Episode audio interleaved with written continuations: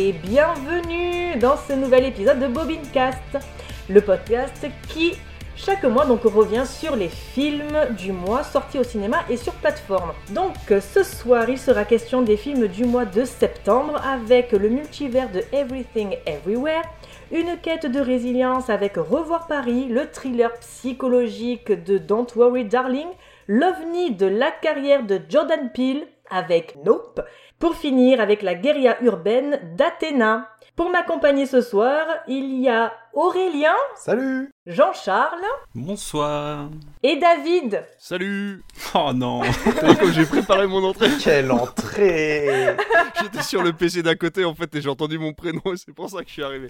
Mais euh, t'as vu, je un vrai showman. C'est bien. ça Bravo. Alors, comment allez-vous ce soir? Ça va très bien et toi? Ça va parfait. On va parler de bons films, on va parler de moyens films, on va parler de pas bons films.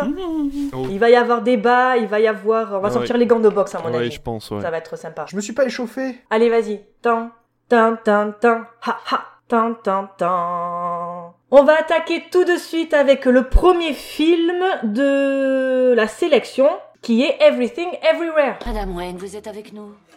Vous avez toute mon attention. Vous voyez seulement ici un tas de chiffres et de paperasses ennuyeuses. Moi, j'y vois une histoire. Et ça ne s'annonce pas bien. Qu'est-ce qui se passe? Evelyne, je ne suis pas ton mari. Je suis une version de lui dans un autre univers. Et je suis ici parce qu'on a besoin de toi, Evelyne.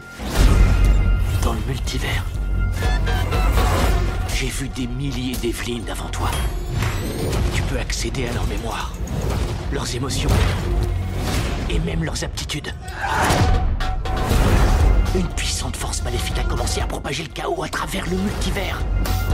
Cette Evelyne n'est pas n'importe qui. Il se pourrait bien que ce soit notre seule chance de sortir d'ici en vie. L'univers est tellement plus vaste que tu ne le crois.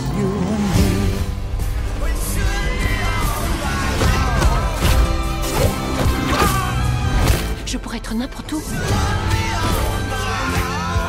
Je veux quand même être ici avec toi. Ne peut être plus important que la destinée d'absolument chaque monde qui compose notre multivers infini. Il n'y a aucune chance que ce soit moi, l'Evelyne, que vous essayez de trouver. Toutes les injustices que tu as vécues, toutes les déceptions t'ont amené jusqu'ici. À ce moment précis. Alors, réalisé par Daniel Schenner avec euh, Michel Yiou, Kewi Kwan et Jamie Lee Curtis pour une durée de 2h20 minutes. Eveline Wang est à bout, elle ne comprend plus sa famille, son travail et sous les impôts. Soudain, elle se retrouve plongée dans le multivers, des mondes parallèles où elle explore toutes les vies qu'elle aurait pu mener. Face à des forces obscures, elle seule peut sauver le monde, mais aussi préserver la chose la plus précieuse, sa famille. Allez Jean-Charles, je te laisse commencer.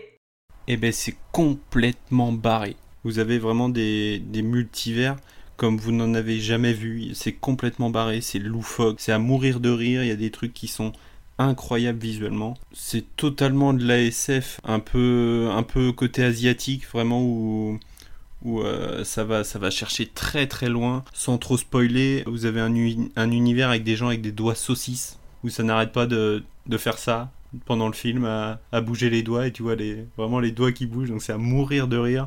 Et euh, il y a un multivers avec euh, des cailloux. C'est juste des cailloux qui se parlent mais sinon euh, c'est hyper immersif, c'est hyper drôle, c'est un petit peu long quand même parce que euh, c'est 2h20 je crois tu disais, c'est un peu mindfuck aussi. Je vais pas vous mentir, à la fin de la séance tu te dis mais qu'est-ce qui s'est passé dans leur tête? T'as des retours arrière, des, des trucs, des bons dans le temps et tout ça, c'est totalement barré, mais vraiment c'est génial. Par contre, on est à des années-lumière de ce qu'a pu faire Marvel. On avait dans, Doctor Strange peut-être euh, allez, 5 minutes de multivers. Enfin, on avait un passage genre de 10 secondes où tu voyais vraiment traverser les, les multivers en, en 5 secondes, quoi.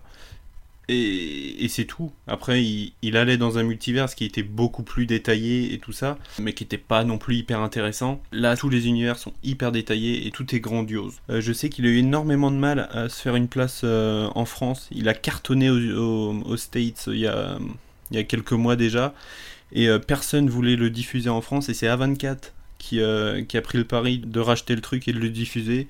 Donc franchement, chapeau. Et puis, et puis si vous avez l'occasion de le voir, qui plus est au cinéma, foncez. Et toi, David, tu en as pensé quoi de ce film? Bon, on va pas y aller par quatre chemins. euh, c'est clairement mon film de l'année. J'ai a- j'ai- ah Oh. ouais, adoré euh, Everything Everywhere All At Once. Pourquoi? Alors, pour remettre, euh, je peux faire un contexte, mais euh, donc faut savoir que c'est un film qui est fait par les Daniels. C'est euh, deux mecs qui, ont comme prénom Daniels, qui ont fait euh, le film Swiss Army Man. Donc, si vous ne rappelez pas ce qu'est Swiss Army Man, c'est un mec qui essaye de suicider, il trouve un cadavre qui est Daniel Radcliffe sur la plage, et il se rend compte que plus il lui insuffle de l'humanité, plus il lui apprend des choses, et plus le cadavre revit en fait. Il revient d'entre les morts et donc il devient pote avec un, avec un mort-vivant. Et ce film est déjà complètement barré, mais en même temps, il explique tellement de choses sur l'humanité, tellement de problèmes psychologiques. Tu sens vraiment ces mecs-là ont dû subir des trucs dans leur vie qui les a fait aller au plus profond d'eux-mêmes. Et Everything Everywhere All At Once, c'est vraiment ça. C'est-à-dire qu'on prend un postulat de base qui est très simple. C'est une meuf qui s'en sort pas dans la vie, qui va bientôt divorcer, qui s'entend pas avec sa fille, et on lui fait savoir qu'en fait elle a des milliards de elle différentes dans des milliards d'univers différents et que à chaque fois euh, elle aura la possibilité d'acquérir les connaissances de ces personnes-là pour pouvoir euh, sauver l'univers, enfin sauver le multiverse, du coup sauver tous les univers. Et en fait, le film c'est pas ça. Le film, ça prend ça comme postulat de base et ça te dit en fait que quel que soit l'univers dans lequel elle va, elle ne s'entend pas avec sa fille en fait. Il y a une rupture qui s'est créée entre ces deux personnages-là. Quelle que soit la façon dont elle essaie de procéder, elle ne s'entend pas avec sa fille. Donc quelle est la solution à ce moment-là? Quel parti pris, euh, enfin le parti pris qui a été pris dans le film, c'est vraiment cette histoire de multiverse pour essayer d'exprimer des choses différentes. Qu'est-ce qui se serait passé si elle ne s'était pas mariée avec son mari? Qu'est-ce qui se serait passé si, en allant le plus loin possible dans l'évolution de l'humain, dans les différences qu'on aurait pu avoir, qu'est-ce qui se serait passé si on s'était retrouvé avec des doigts saucisses? Qu'est-ce qui se serait passé si l'humanité n'avait jamais existé, si la Terre n'avait pas permis la, la, la, la, la l'apparition de la vie? Ça, c'est toutes des questions existentielles qui prennent que quelques minutes, mais qui sont si bien imprégnées, si bien expliquées dans le film, qu'en cinq minutes, tu comprends tous les problèmes métaphysiques qui sont posés. Alors, attention, le film est hyper clivant. C'est-à-dire que tu peux aimer ou tu ne peux pas aimer. Il y a un peu de violence, il y a de la vulgarité, il y a de l'humour un peu barré, il y a euh, une façon de réaliser hyper dynamique, on dirait que les mecs sont sous LSD, sous coke, il y a des moments où vraiment c'est très psychédélique, on a quelque chose de calé un vrai kaléidoscope en fait des univers par moment. Je suis désolé pour le spoil, le grand méchant reste quand même un bagel trou noir. Donc voilà, ça c'est des moments où toi tu vas devoir aller fouiller, tu vas devoir aller chercher par toi-même des solutions pour essayer de comprendre, de relier tout, les, tout, tout ça. Mais je suis désolé, à la fin du film, j'ai pleuré. J'ai pleuré d'avoir pris autant dans la tronche. J'ai pleuré d'avoir trouvé des réalisateurs qui me permettent de kiffer la science-fiction et en même temps de me poser des problèmes existentiels et familiaux aussi simples que Qu'est-ce que je fais si mon mari décide de divorcer? Qu'est-ce que je fais si ma fille ne veut plus me parler? Qu'est-ce que je fais si je perds mon commerce en tant qu'immigré chinois ou asiatique? Et tout ça est expliqué par le prisme des multiverses. Et j'ai trouvé ça absolument génial. Mais encore une fois, je suis conscient qu'il y a beaucoup de gens qui ne vont pas aimer. Il y a des gens avec qui je m'entends très bien au niveau cinéma, qui ont exactement les mêmes goûts que moi, et qui n'ont pas du tout aimé Everything Everywhere, qui l'ont trouvé long, qui l'ont trouvé inutile. Mais moi, c'est vraiment ce que j'attendais du cinéma cette année. C'est de la surprise, c'est de la réalisation moderne, c'est d'aller plus loin dans ce qu'on peut faire avec trois bouts de ficelle. Parce qu'il faut dire ce qui est, hein, le, budget par rapport à Marvel est juste ridicule. Et les mecs réussissent à te faire des effets spéciaux je vais pas dire mieux, mais au moins égal à ce que fait Disney ou ce que fait Marvel en utilisant quasiment aucun fond vert. Donc euh, voilà, moi c'est vraiment Everything Everywhere, c'est un gros gros coup de cœur. Bah écoute, moi je pourrais même pas dire si je l'ai aimé ou pas, c'est-à-dire que déjà je l'ai trouvé très long. Je l'ai vu dernière séance après le travail, 21h30, donc le film il a commencé à 10h moins le quart, je me suis endormie. Je me suis endormie, pas parce qu'il m'a ennuyé, mais parce qu'à un moment donné, j'ai décroché en fait. L'explication est dans le titre. Everything, everywhere. C'est-à-dire que t'as tout, de partout, en même temps. Et à un moment donné, je fais, attends, et je sais même pas de quoi ça parle. Je, je n'ai même pas, en fait, j'ai pas compris le film. Je vous ai même envoyé après des, des messages pour vous demander c'était quoi cette histoire de bagels. Je n'ai pas compris le bagels. Je me suis endormie 10 minutes. Je pense que c'était les 10 minutes cruciales, en fait. Alors, le coup des mains saucisses, ça m'a tué de rire. J'ai adoré ce passage. Le passage aussi avec les cailloux, où elle parle avec sa fille en mode caillou. J'ai adoré l'idée. Oui, mais, mais... c'est génial. mais c'est si apaisant dans, un, dans le film. En Ouais, fait, dans ce film, il, il se passe tellement de trucs, t'as- tu t'en prends tellement plein la tronche. Il y a un moment, tout s'arrête, plus ça. de musique, plus rien, et tout est sous-titré. parce que bah, c'est des cailloux et qu'ils peuvent pas parler, mais vu qu'ils arrivent à aller dans tous les univers et qu'ils arrivent à les, à les, à les modifier à, le- à leur gré, et bah du coup elles peuvent communiquer entre elles via cette espèce de, de, de symbole en fait de cinéma. Et je... Oh, pff, mais ouais, c'est, c'est- mais après je comprends, je comprends que le film soit soit clivant. Et t'as ce truc aussi, un moment où, euh, tu sais, t'as, t'as genre une première fin de film, où t'as, t'as le film qui, Oui. qui commence à se terminer, puis on- nous on s'est tous regardés dans la salle en mode, euh, bah attends, pas déjà Et en fait, non, du coup, c'est un, un peu Inception du truc du film qui se termine, mais qui en fait continue quand même dans le film. Enfin, c'est. euh, sur le coup, je me suis dit, ah putain, ça va, il est terminé. Bon, mais ça va, il était pas si long que ça, tu vois. Il est... Je l'ai senti vite passer finalement pour deux heures et demie. Je me suis dit, ah, mais Et ça non, va, il restait vite. une demi-heure. Ah, mais non, mais ça continue. Mais je le reverrai en pleine journée, un week-end, calé dans mon canapé. Je pense que ouais, je pourrais un peu plus l'apprécier. Mais vraiment, de l'avoir vu euh, dernière séance, c'était pas, c'était pas la meilleure des idées, quoi. Donc Ouais, euh, je comprends. voilà. Ah, puis je pense qu'il peut nécessiter plusieurs visionnages, hein, ne serait-ce que pour comprendre un peu Ah euh, oui, oui, euh, complètement. tous les enjeux. Oui, mais clairement, il mérite plusieurs visionnages pour tout comprendre. Moi, ma, ma seule réaction par rapport à tout ce que vous avez dit, c'est Camoulox. Genre, littéralement, j'ai- arrêté de suivre à partir de Bagel, tourneur de l'espace. Ouais, non, mais c'est le, film vraiment est, compliqué, demande plusieurs visionnages, mais par contre on sent les influences. Tu vas avoir une version d'elle qui est en mode euh, euh, In the Mood for Love de Wong Kar Wai. T'as une version d'elle qui est en mode euh, film de kung-fu euh, un peu un peu chinois. Chaque fois qu'elle change d'univers, le format change d'écran. Enfin, l'écran change de format. T'as du scope, du flat, du, super scope. Enfin, tu vois vraiment, ça change en permanence. Donc je vois que David dans le chat, mais est-ce qu'il y a des curistes de Bourbon-Lancy qui donnent leur avis sur le film? Il faut savoir qu'en fait j'ai conseillé ce film donc à des spectateurs euh, qui sont en cure euh, dans la ville dans laquelle je bosse, et j'ai voulu faire un maximum d'entrées. Si tu veux, j'ai eu l'erreur de penser que j'allais vouloir faire un maximum d'entrées là-dessus, et je l'ai conseillé vraiment à tout le monde. Et les seules personnes avec qui j'ai un contact direct pour pour les pousser à venir, c'est les curistes. Donc c'est des on va dire ce qui est, hein, la moyenne d'âge est relativement haute, c'est des gens qui viennent plutôt voir des comédies françaises, des choses comme ça, et je leur ai dit, écoutez, j'ai vu le film de l'année, c'est vraiment mon coup de cœur, venez le voir, quoi. Et ben, j'ai passé trois jours à me faire pourrir, et mon pauvre Gaëtan, qui fait 25 heures chez moi, euh, enfin, ici au cinéma, euh, pendant que je suis en repos, euh, s'est fait pourrir aussi. Il y a des gens qui sont sortis au milieu de la séance en disant que c'était n'importe quoi, etc. Donc, voilà, pour vous dire à quel point le film est clivant, il correspond qu'à un certain type de, de, de personnes qui aiment le cinéma, et euh, c'est tout à fait compréhensible. C'est le genre de film sur lequel il y aura pas de débat si quelqu'un vous dit qu'il l'aime ou qu'il aime pas. Tu peux pas essayer de convaincre la personne. C'est-à-dire que soit elle aime pas parce qu'elle a pas le style de réalisation, et à ce moment-là, tu la laisses aimer son propre cinéma, et toi, si t'aimes bien, bah tant mieux, tu vois. Mais c'est vraiment, ça va créer deux univers vraiment distincts, sans forcément qu'il y ait de, de, de discussion possible entre les deux. Tu pourras pas, je pense, convaincre quelqu'un d'aimer ce film s'il l'a pas aimé à la base. Quand tu l'as vu, tu nous as dit, genre, dans, dans, dans notre conversation en off, euh, que t'avais adoré le film. J'en ai parlé avec, euh, avec des amis, et genre, euh, la première chose qu'on m'a dit, c'est Ah non, mais c'est le pire film qu'on ait jamais fait. genre, il y a pas pire. C'est immonde, c'est nul. Ça m'étonne pas. Ah oui, non, mais c'est sûr que le, le film ne peut que diviser. hein. Ah ouais, complètement. Moi, ce qui me marque vraiment dans le film, c'est les passages en fait pour sauter dans, dans un autre univers. En fait, Euh, pour valider le fait que tu veuilles aller dans un autre univers, il faut faire une action complètement complètement débile, Oui. Euh, genre euh, se cisailler avec une feuille mais les cinq doigts, tu vois. C'est Euh, tellement impossible. En fait, c'est l'improbabilité qui fait plus, plus, plus ce que tu fais est improbable à l'instant T, plus tu vas t'éloigner de la version de toi qui t'est le plus proche. C'est-à-dire que par exemple, je sais pas moi, euh, tu vas manger un caillou, bah c'est un truc, tu vois, par rapport à la tolérance qu'a ta réalité sur ce geste-là, tu vas aller plus loin dans l'univers d'à côté. Plus tu fais un truc débile, plus tu vas t'éloigner de la réalité qui est la tienne. Et donc c'est comme ça qu'elle se retrouve à être un caillou ou à être euh, une dame avec des doigts saucisses, quoi. C'est ça. Et donc, juste pour terminer, je pense qu'on n'ira pas au-delà. Il y a donc pour déclencher un, un passage à travers un monde, un saut euh, d'un mec qui saute sur un plug. Et il y a un univers où c'est Ratontouille. C'est Ratatouille, mais avec un raton laveur. Je n'en Oui, dirai pas plus. Si vous avez envie de le voir, allez le c'est voir. génial. En plus, elle le dit au début du film. Je suis, je suis désolé, on est obligé de parler de cette scène. Ratatouille, à un moment, elle est obligée de capturer des gens et puis elle leur parle et tout. Et elle leur dit euh, Mais vous voyez, euh, c'est comme le film là, euh, j'ai l'impression d'être dans ce film là, Ratatouille. Et, et, c'est- et du coup, ses parents ils se foutent de sa gueule, ils font Mais c'est pas rat. Parce qu'elle a un petit accent, elle fait Mais c'est pas Ratatouille, c'est Ratatouille. Mais il dit Non, Ratatouille avec le raton laveur. Et en fait, à un moment, elle se retrouve dans un univers où effectivement, il y a un mec qui est contrôlé au niveau de ses cheveux par un raton laveur et pas par un rat. Et donc c'est bien Ratatouille et pas Ratatouille. Et c'est à mourir de rire. Et c'est une lettre d'amour à Ratatouille de Pixar parce que vraiment l'histoire est super jolie quoi. T'as vraiment, enfin t'as de l'émotion qui monte et tout parce que le pauvre gars il se fait enlever, par- enfin son, ra- son son raton laveur se fait enlever par la par la SPA et tout et, et du coup t'as trop de mal, t'as trop de peine pour lui. Enfin vraiment, non vraiment le film moi j'ai j'ai j'ai adoré, j'ai vraiment adoré.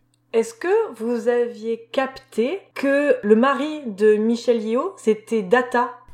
Des Goonies. Ah oui, c'est vrai. Absolument. Oui, oui, j'ai vu. J'ai vu ça après. J'ai vu ça après. Effectivement, bien joué. Super fun fact. Tout le long, je me suis dit, mais je connais cette tête, je connais cette tête, je connais cette tête. Et en sortant du cinéma, j'ai regardé, je me suis dit, mais non, c'est lui. Ils sont allés le chercher parce qu'ils étaient fans justement des Goonies et ils ont, ils ont voulu cet acteur-là en particulier. Ah, mais c'est trop bien. Incroyable. Allez, on va continuer avec notre deuxième film qui est Nope. Le truc qui a tué papa. Tu crois qu'il est là? Qu'est-ce que t'as vu? Il est gros. C'est dans le nuage. C'est rapide. Je le voyais pas bien. On a besoin de l'image. Quelle image? Des preuves Le plan qui vaut de l'or, indiscutable, unique. Le plan à la Oprah. Elle peut viser en haut? Un peu plus haut Euh, Vous voulez pas me dire ce qui se passe? Pas question. Il y a un truc qui rôde dans le coin et vous êtes la seule personne au monde qui est capable de le filmer. Il est énorme. Il est furieux. Il veut attirer l'attention. Je crois qu'il te choque pas. Si tu le regardes pas. Il arrive Regarde pas Regarde pas, regarde pas, regarde pas. Regarde pas. Regarde pas, regarde pas. Bouge-toi. Dégage. J'essaie de te sauver la vie. Mon frère est là, dehors.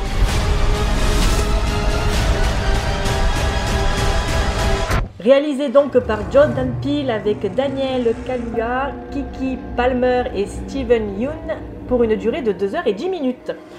Dans une ferme reculée en Californie, Otis et sa sœur travaillent ensemble dans leur écurie, mais après la mort soudaine et étrange de leur père, tué par un objet étant tombé du ciel, le duo est aidé par Angel, employé dans une société de caméras de surveillance où ils vont découvrir la présence d'une force mystérieuse et meurtrière présente dans le ciel. Allez David, je te laisse commencer avec ce film. Nope, qu'est-ce que c'est? Nope, qu'est-ce que c'est? C'est un, un étrange euh, petit moment de deux heures, hein, quand même, le bestiau. Jordan Peele, que dire de Jordan Peele? C'est un super réalisateur. hein. J'adore Get Out, j'adore Us. Je préfère Us que Get Out. Je fait partie de ceux qui préfèrent Us que Get Out, que je trouve plus plus profond, plus cadré, moins extra. Enfin, comment dire? Je trouve que Get Out est trop clair dans ce qu'il veut représenter. Get Out, c'est clairement un black qui part chez des blancs qui ont envie de tuer des blacks. Ok. Ah, mais de toute façon, c'est un peu son. son Ouais, ouais, non, mais, il est, euh, il est clairement dans le film horrifique pour, euh, pour les Afro-Américains, et voilà, il il l'a toujours sûr. dit clairement, il a bien raison de le faire, c'est son créneau à lui, et personne n'y touche. Non, non, mais clairement. Et Us, je l'ai trouvé plus complexe, voilà, dans, sa dans, dans ce qu'il avait envie de dire, etc. Donc je préfère Us. Quand je suis allé voir Nope, effectivement, commencer par une scène entièrement noire, avec juste du texte, pour voir finalement un singe avec du sang sur la bouche qui a tué euh, la moitié d'un public, tu dis, bon, qu'est-ce que je suis venu voir? Ça se passe pendant une émission de télévision, et on comprend qu'il s'est passé un truc avec le singe. J'ai pas compris clairement ce que Jordan Peele essayait d'exprimer dans Nope, mais je l'ai trouvé véritablement hypnotisant. Dans les codes qu'il utilise, que ce soit les codes de l'horreur, les codes de la science-fiction, les codes de simplement du film euh, d'aventure, c'est-à-dire que ça reste un film d'aventure, ça reste l'histoire d'un gars qui élève des chevaux et qui se rend compte que l'alien, enfin le truc qu'ils sont en train de, de voir, de ce qui se passe euh, chez eux, ça peut être maîtrisé comme un cheval. Ça reste un animal, ça reste une forme de vie, et que cette forme de vie, elle peut être maîtrisée. Et euh, à côté de ça, t'as tout le côté horrifique, euh, la scène de la maison, la scène de la pluie sur la maison est absolument dingue. Oui, oui, oui. J'en dis pas plus, je vous laisserai le voir, mais il y a une scène de pluie sur la maison qui est absolument dingue, je l'ai trouvé extraordinaire. Voilà, j'ai adoré le, le design du monstre qui, qui, qui est là, je l'ai absolument, je l'ai trouvé dingue. Il y a vraiment tout ce côté très hypnotisant, il y a quelque chose de très, presque un rêve en fait, on a l'impression de vivre un rêve ou un cauchemar avec Jordan Peele et quand il se termine à la fin, tu vois juste le frère et sa sœur qui se regardent avec cette espèce de nuage de fumée et tout, et euh, l'acteur de The Walking Dead, si on peut me rappeler son prénom. Steven Yeun Ouais, euh, c'est ça, merci. Qui est, qui est vraiment aussi euh, à sa place dans le film, qui représente encore une fois une ethnie des États-Unis qui essaye de s'en sortir un peu comme elle peut et qui a grandi justement avec la télévision en étant une jeune star, etc. Il y a des sujets très clairs, il y a des sujets moins clairs. Dans l'ensemble, ça reste pas forcément le, le chef-d'œuvre de Jordan Peele, mais ça reste celui qui aura été le plus monstrueux, je pense, pour l'instant dans ces projets. Les deux autres étaient quand même assez, euh, assez limités en fait dans ce qu'il avait, à- qu'ils avaient à proposer au niveau de la réalisation, au niveau des lieux différents, etc. Là, on a des grandes étendues américaines. On a euh, vraiment un antagoniste en fait qui a énormément de possibilités en fait, énormément de champs d'action et les héros qui en ont très peu. Donc euh, non, non, vraiment, il y a, y a énormément de choses à dire sur la famille aussi. hein. Il y, a, y a un gros, gros conflit familial, etc. Donc non, non, vraiment, Nope, j'ai adoré. Je l'ai trouvé vraiment très bien et je pense que je le reverrai à l'occasion parce que y a, je pense qu'il y a encore plein de trucs à comprendre. Est-ce que, comme dit Thibaut, est-ce que ça c'est bien trop long pour ce que ça raconte? Oui, oui, non mais alors, pff, je me suis fait une réflexion il y a pas longtemps. Je me dis, n'importe quel film peut être un court métrage. N'importe quel film peut être un court métrage dans le sens où tu peux forcément résumer normalement un pitch sur deux lignes. Tu peux toujours réduire, mais là le film vraiment encore une fois, bah, David est d'accord avec moi sur le chat. le film est vraiment hypnotisant et du coup tu te laisses emporter. C'est, je sais pas comment dire, c'est, oui il pourrait être moins long. Mais en même temps, j'ai trouvé que toutes les scènes étaient nécessaires dans ce que voulait exprimer Jordan Peele. Donc euh, oui, il y a des gens qui vont le trouver trop long, c'est sûr et certain, parce qu'il y a des scènes qui ne servent à rien scénaristiquement parlant. Et c'est le cas dans Everything Everywhere All At Once. Donc tu vois, finalement, Thibaut, euh, moi, même si j'adore Everything Everywhere, je trouve qu'il y a des scènes qui peuvent être entièrement coupées et qui ne servent pas au scénario. Et donc du coup, euh, là, Nope, c'est la même chose. C'est-à-dire qu'il y a des scènes que le réalisateur a voulu intégrer à son film parce qu'il les trouvait jolies, parce qu'il avait des choses à dire à travers ces plans-là. Et donc du coup, euh, voilà, moi je pense pas qu'il y ait des plans inutiles dans Nope, mais oui, il aurait pu être plus court, effectivement. Bon, après, c'est sûr que tout film qui dure un peu plus, on va dire, de 2h30 à 3 heures peut être réduit. Par exemple, euh, je sais pas, est-ce que Batman est légitime de durer 3 heures Mais En fait, Bah, ça dépend le rythme, c'est surtout ça, ça dépend le rythme. On avait parlé par exemple de Brad Pitt. Je vous avais fait mater un film de 3 heures, j'en suis encore désolée, mais c'est vrai que pour moi, je ne l'ai pas vu passer les 3 Ouais, heures. mais c'est ça. Ça me choque moins de savoir que je vais regarder euh, Rencontre avec Joe Black, je sais qu'il fait 3 heures, mais ça me choque moins que de regarder Titanic. Titanic, je sais, je sais pas, il y a un truc qui fait que... Bah tu sais comment ça termine. Mais oui, mais rencontre avec Joe Black, pareil. Dans les deux cas, je pleure, ouais. Vois, c'est pas le souci. Il y a une question de rythme. Alors, euh, Titanic est bien rythmé, Ba- Batman aussi, mais je sais pas, il y a des films où tu te dis, putain, c'est. C'est mou, c'est. Je mais sais comme pas. les 3h20, euh, les 3h20 de- du Retour du Roi, je veux dire, c'est pareil, il y a des gens qui adorent l'Heroic Fantasy qui pourraient regarder ça en boucle, ils regardent les versions longues. Je veux dire, voilà, Aurel a, rega- Aurel a regardé toutes les versions longues. Excuse-moi, c'est 4h20. Oui, oui, non, mais voilà, en version longue, excuse-moi, oui, non, mais c'est vrai. Voilà, mais justement, ce que j'allais dire, Aurel euh, n'a aucun problème à regarder les versions longues du Seigneur des Anneaux parce que c'est un style qui lui plaît, alors qu'il aurait peut-être le problème de regarder, euh, je sais pas, un documentaire d'une heure et demie euh, sur les chevaux en Patagonie, tu vois. Donc, euh, au bout d'un moment, non, mais, tu vois, il y a, il y a hyper tout- intéressant les choix. il y a deux poids, il y a deux poids, deux mesures. Je veux dire, à partir du moment où le sujet t'intéresse et que tu te laisses prendre par le sujet, le film va te paraître forcément Oui, moins long, quoi. Donc là, je pense que la, la durée d'un film, c'est vraiment quelque chose de complètement subjectif, donc c'est assez particulier, quoi. Ce qu'il vient de dire Thibaut. Au lieu de voir des films de 5 heures pour Le Seigneur des Anneaux, on va voir des films pour le podcast. Oui, bah, un, excuse-moi. Euh. C'était pour le podcast. C'était pour le podcast. euh, moi, j'ai vu Le Seigneur des Anneaux pour le podcast, oui.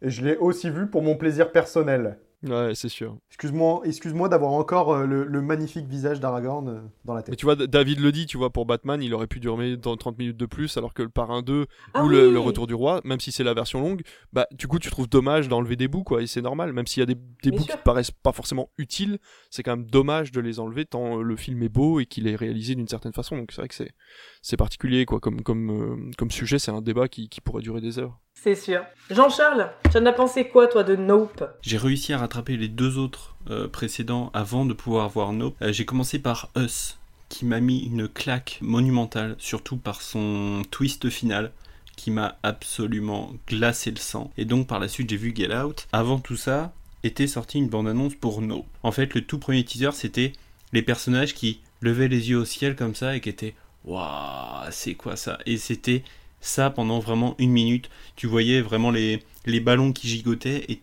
vraiment tu ne comprenais absolument rien, tu savais pas où ça allait aller et ça a été une régalade visuelle, vraiment. On parlait de la scène de la maison tout à l'heure, enfin David en parlait et euh, c'est vrai que cette scène est incroyable. Juste avant, Jordan Peele, il arrive en trois films à faire ce que fait Spielberg, à savoir attirer des gens en salle juste avec son nom. Son nom est devenu vraiment un objet marketing, euh, on le voit dans les trailers, et comme Spielberg, il va réussir à attirer du monde sans savoir rien du synopsis, sans avoir vu une image, juste tu vois Jordan Peele et tu t'es attiré pour aller voir ça en salle. Et bien avec Nope, il est un peu à l'opposé de ce qu'il a pu proposer pour euh, Us et Get Out, qui s'inscrivait plus euh, sur un côté terre à terre. Et là pour Nope, vraiment, il, il est parti très très loin dans un western moderne de science-fiction qui était hyper ambitieux et ça marche vraiment, vraiment beaucoup. Il y a une mise en scène bluffante, des musiques incroyables. On a un petit peu, je trouve, une critique de la société d'aujourd'hui où euh, peu importe ce qu'on fait, peu importe ce qu'on trouve, on veut en faire, euh, on veut en faire un commerce. C'est vraiment hyper intéressant, c'est hyper intrigant. Pour ceux qui l'ont vu, la chaussure qui tient debout toute seule, Ouais. elle me hante Ouais, y a- encore. y a un truc je ne comprends pas pourquoi et je ne sais toujours pas pourquoi. Et tout le monde hein, sur internet, c'est vrai qu'il y a un gros gros débat sur cette chaussure qui tient toute seule par le talon. En fait, elle tient droite comme ça. Et c'est encore une fois, c'est un truc. que, voilà, c'est c'est- le, le film est hyper cryptique. Hein, faut, faut, faut le prendre comme il est. En le regardant, il y a plein de trucs que tu vas pas comprendre. Ton esprit va te dire. C'est là pour une raison. Tu le vois dans le cadre. Le cadre est tellement bien posé que tu sais que c'est là pour une raison. Mais toi, tu vas pas forcément pouvoir le décoder tout de suite. Donc je pense que c'est vraiment un film à étudier sur la longueur, à regarder plusieurs fois. Et, et voilà, les choses vont venir petit à petit avec des gens qui vont essayer de comprendre euh, de par la vie de Jordan Peele ou de ses envies de cinéma, de ce qu'il a vu quand il était jeune, on va pouvoir commencer à décrypter Nope. Ouais, ouais, totalement. Et puis, euh, si je devrais mettre un, un tout petit bémol, c'est peut-être la scène du singe où vraiment le, c'est du 100% CGI, hein, l'animation du singe. Mais mis à part ça, visuellement, c'est absolument incroyable. Alors attention, quelle que soit la plateforme où vous allez le voir, ou si vous le prenez dans un rayon euh, de la FNAC ou quoi, s'il est marqué que c'est un film d'horreur, c'est faux. Ouais. C'est entièrement faux. C'est un film d'aventure horrifique avec des inspirations de plein de genres différents, mais ce n'est pas un film d'horreur. Il n'y a pas de jumpscare, il n'y a pas de- d'esprit. Les codes de- du film d'horreur ne sont absolument pas présents pendant l'intégralité du film. Ce sont juste des, des effets et des moments du film qui font pas, je dirais même pas peur, c'est juste, euh, voilà, il y a des idées horrifiques dans le film, mais ce n'est pas un film d'horreur. Donc attention, ça a été vu vendu comme ça au début, parce que Jordan Peele a fait deux films d'horreur avant, mais là, pour le coup, c'est véritablement un film de science-fiction et d'aventure. Tu dis qu'il a fait des films d'horreur. Je trouve que son style de film n'est pas forcément horrifique, mais plus à angoisse. Oui, complètement, mais oui, oui, bien sûr, oui, oui, bien sûr, je suis d'accord. Ce que tu disais aussi, euh, Jean-Charles, comme quoi, avec son nom, il faisait un peu comme Steven Spielberg.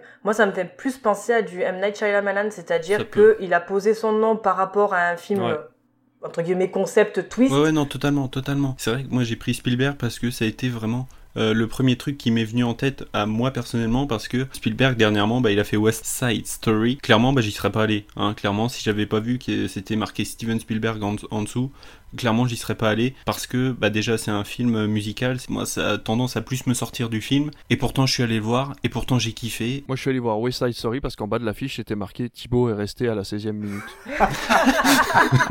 C'est faux. c'est faux.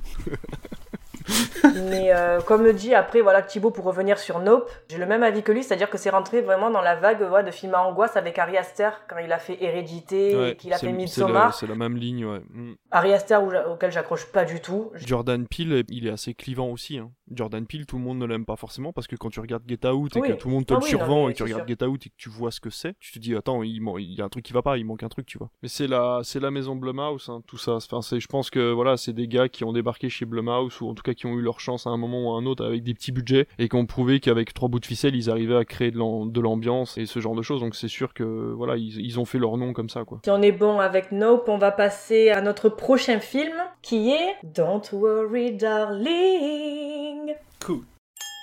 Franck a bâti quelque chose de vraiment unique. Ce qu'il a créé ici est de fait une autre voie.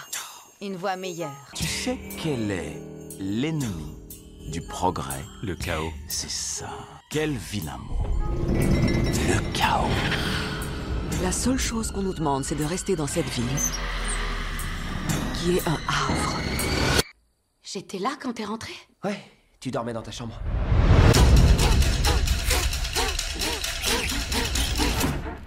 Voilà, respire. Je pense que c'est un grave état de fatigue. Violette, où est-ce que tu as rencontré Bill? On s'est rencontrés dans le train. Pour Boston. Tu cherchais ton billet? Tu l'avais perdu, Bill l'a trouvé et te l'a rendu, c'est ça? Merci pour ta loyauté. Que faisons-nous ici? Ils nous mentent sur toute la ligne.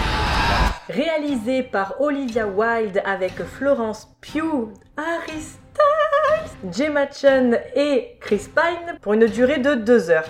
Dans les années 1950, Alice et Jack Chamber, jeune couple vivant dans la parfaite ville de Victory qui a été créée et financée par la mystérieuse société pour laquelle Jack travaille. La curiosité concernant la nature du travail de son mari sur le Victory Project commence à consumer Alice. Des fissures commencent alors à se former dans leur vie utopique alors que son enquête sur le projet soulève des tensions au sein de la communauté. Allez, vas-y Aurélien, je te sens chaud patate. Je dois connaître littéralement une chanson de Harry Styles. Ah ouais? Genre, tu peux Oh. me citer des dizaines de chansons d'Harry Styles.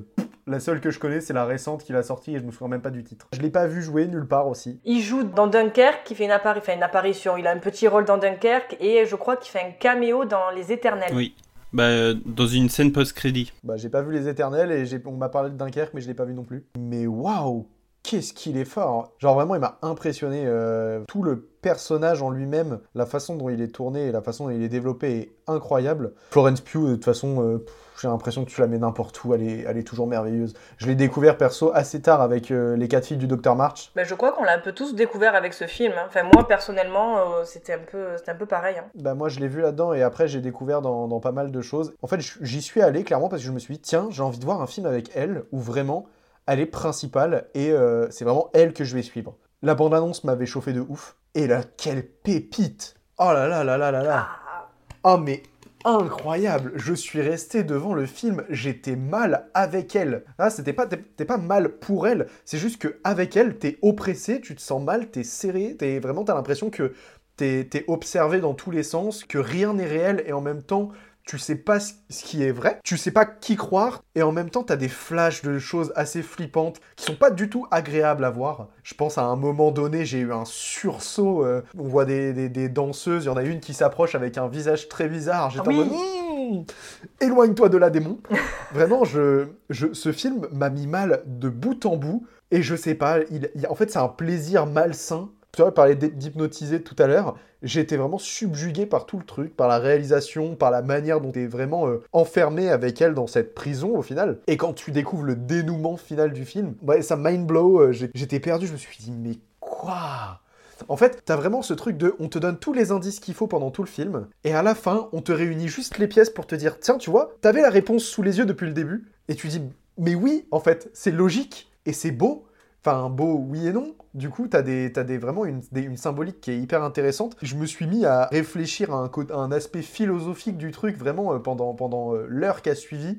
Pendant que j'étais en train de manger, j'avais ce truc, je suis, je suis allé au McDo à côté du, du ciné, j'étais comme ça, j'étais en mode waouh! Tu sais, j'avais mon burger dans les mains et limite je le mangeais pas, juste je le regardais avec un, un aspect philo en mode mais c'est fou! Je trouve que, que voilà, Florence Pugh elle est incroyable, je trouve que, que Harry Styles il a une scène où il s'énerve, il pète un plomb et vraiment il m'a il m'a marqué de ouf. Je me suis dit, mais vraiment à un moment donné, j'étais à deux doigts de lui dire hé, calme-toi, c'est qu'un rôle! Calme-toi! Ça va bien se passer, t'es juste en train de jouer un rôle dans un film. Chris Pine! Oh là Excellent. là là là! Excellent. Chris Pine en, en genre de gourou sectaire, je te jure, toutes ces phrases me donnaient envie de le rejoindre. À tout moment, je me levais, j'étais, je peux, je peux venir, je peux signer pour vous rejoindre? Vraiment, il m'hypnotise. Et ouais, tous les petits personnages secondaires, toutes les petites euh, touches d'humour qu'on te présente par-ci par-là, tous les petits détails en fait qui te donnent peu à peu des indices sur la suite et sur les motivations de chaque personnage. Et comment, bah du coup, au moment de la révélation du twist final, tous ces personnages changent d'un coup. Ça, ça m'a fait vraiment, euh, mais câblé, je vais dire. En fait, on a tellement de choses à dire que voilà. Mais euh, pour essayer de pas trop euh, Spoiler. Oui, spoiler et essayer de pas trop en dire non plus pour pas vous donner de pistes entre guillemets. Mais c'est vrai que Olivia Wilde, je me suis dit oh mais Tu nous non. as pas fait ça quand même Pour les, euh, le côté du rythme, le film fait deux heures, mais je suis restée scotchée devant le film. Je dirais que la première partie, ça met un peu en place, et c'est vrai que au moment où il y a le repas, le film part, mais dans, je dirais pas à toute allure parce qu'il n'y a pas vraiment d'action, mais s'accélère dans ce qu'il veut raconter, dans les explications, dans ce qu'il montre, et c'est juste génial. C'est un moment là, c'est je pense qu'il y a bien une heure où on est dans le film et j'ai pas décroché, j'étais comme ça. Les refs, en fait, sont, je trouve qu'il y a des refs qui sont évidentes. C'est pas un reproche que je suis en train de faire, c'est juste que ça manque un tantinet de subtilité. C'est-à-dire que il y a des refs à Matrix. Clairement. C'est peut-être pour ça que j'adore le film, d'ailleurs. Il y a des refs à Matrix. J'ai lu qu'il y avait aussi des refs à Black Swan. Moi, je dirais qu'il y a que, c'est quand même, en fait, c'est une ref à carrément Darren Aronofsky. C'est-à-dire que j'y ai vu du Black Swan, j'ai vu du Requiem for a Dream et j'ai vu du Mother dans le film. C'est-à-dire que dans Requiem for a Dream, tu as euh, la, la mère donc euh, de Jared Leto qui prend des pilules parce qu'elle veut maigrir et passer à la télévision. Et tu vois en fait sa, toute sa journée qui est répétée. Elle, elle prend le café, elle prend ses pilules, elle est devant la télé, elle prend son café, elle prend les pilules, elle fait le ménage, elle va là devant la télé. Et c'est répété, répété, répété, répété, répété. C'est super saccadé.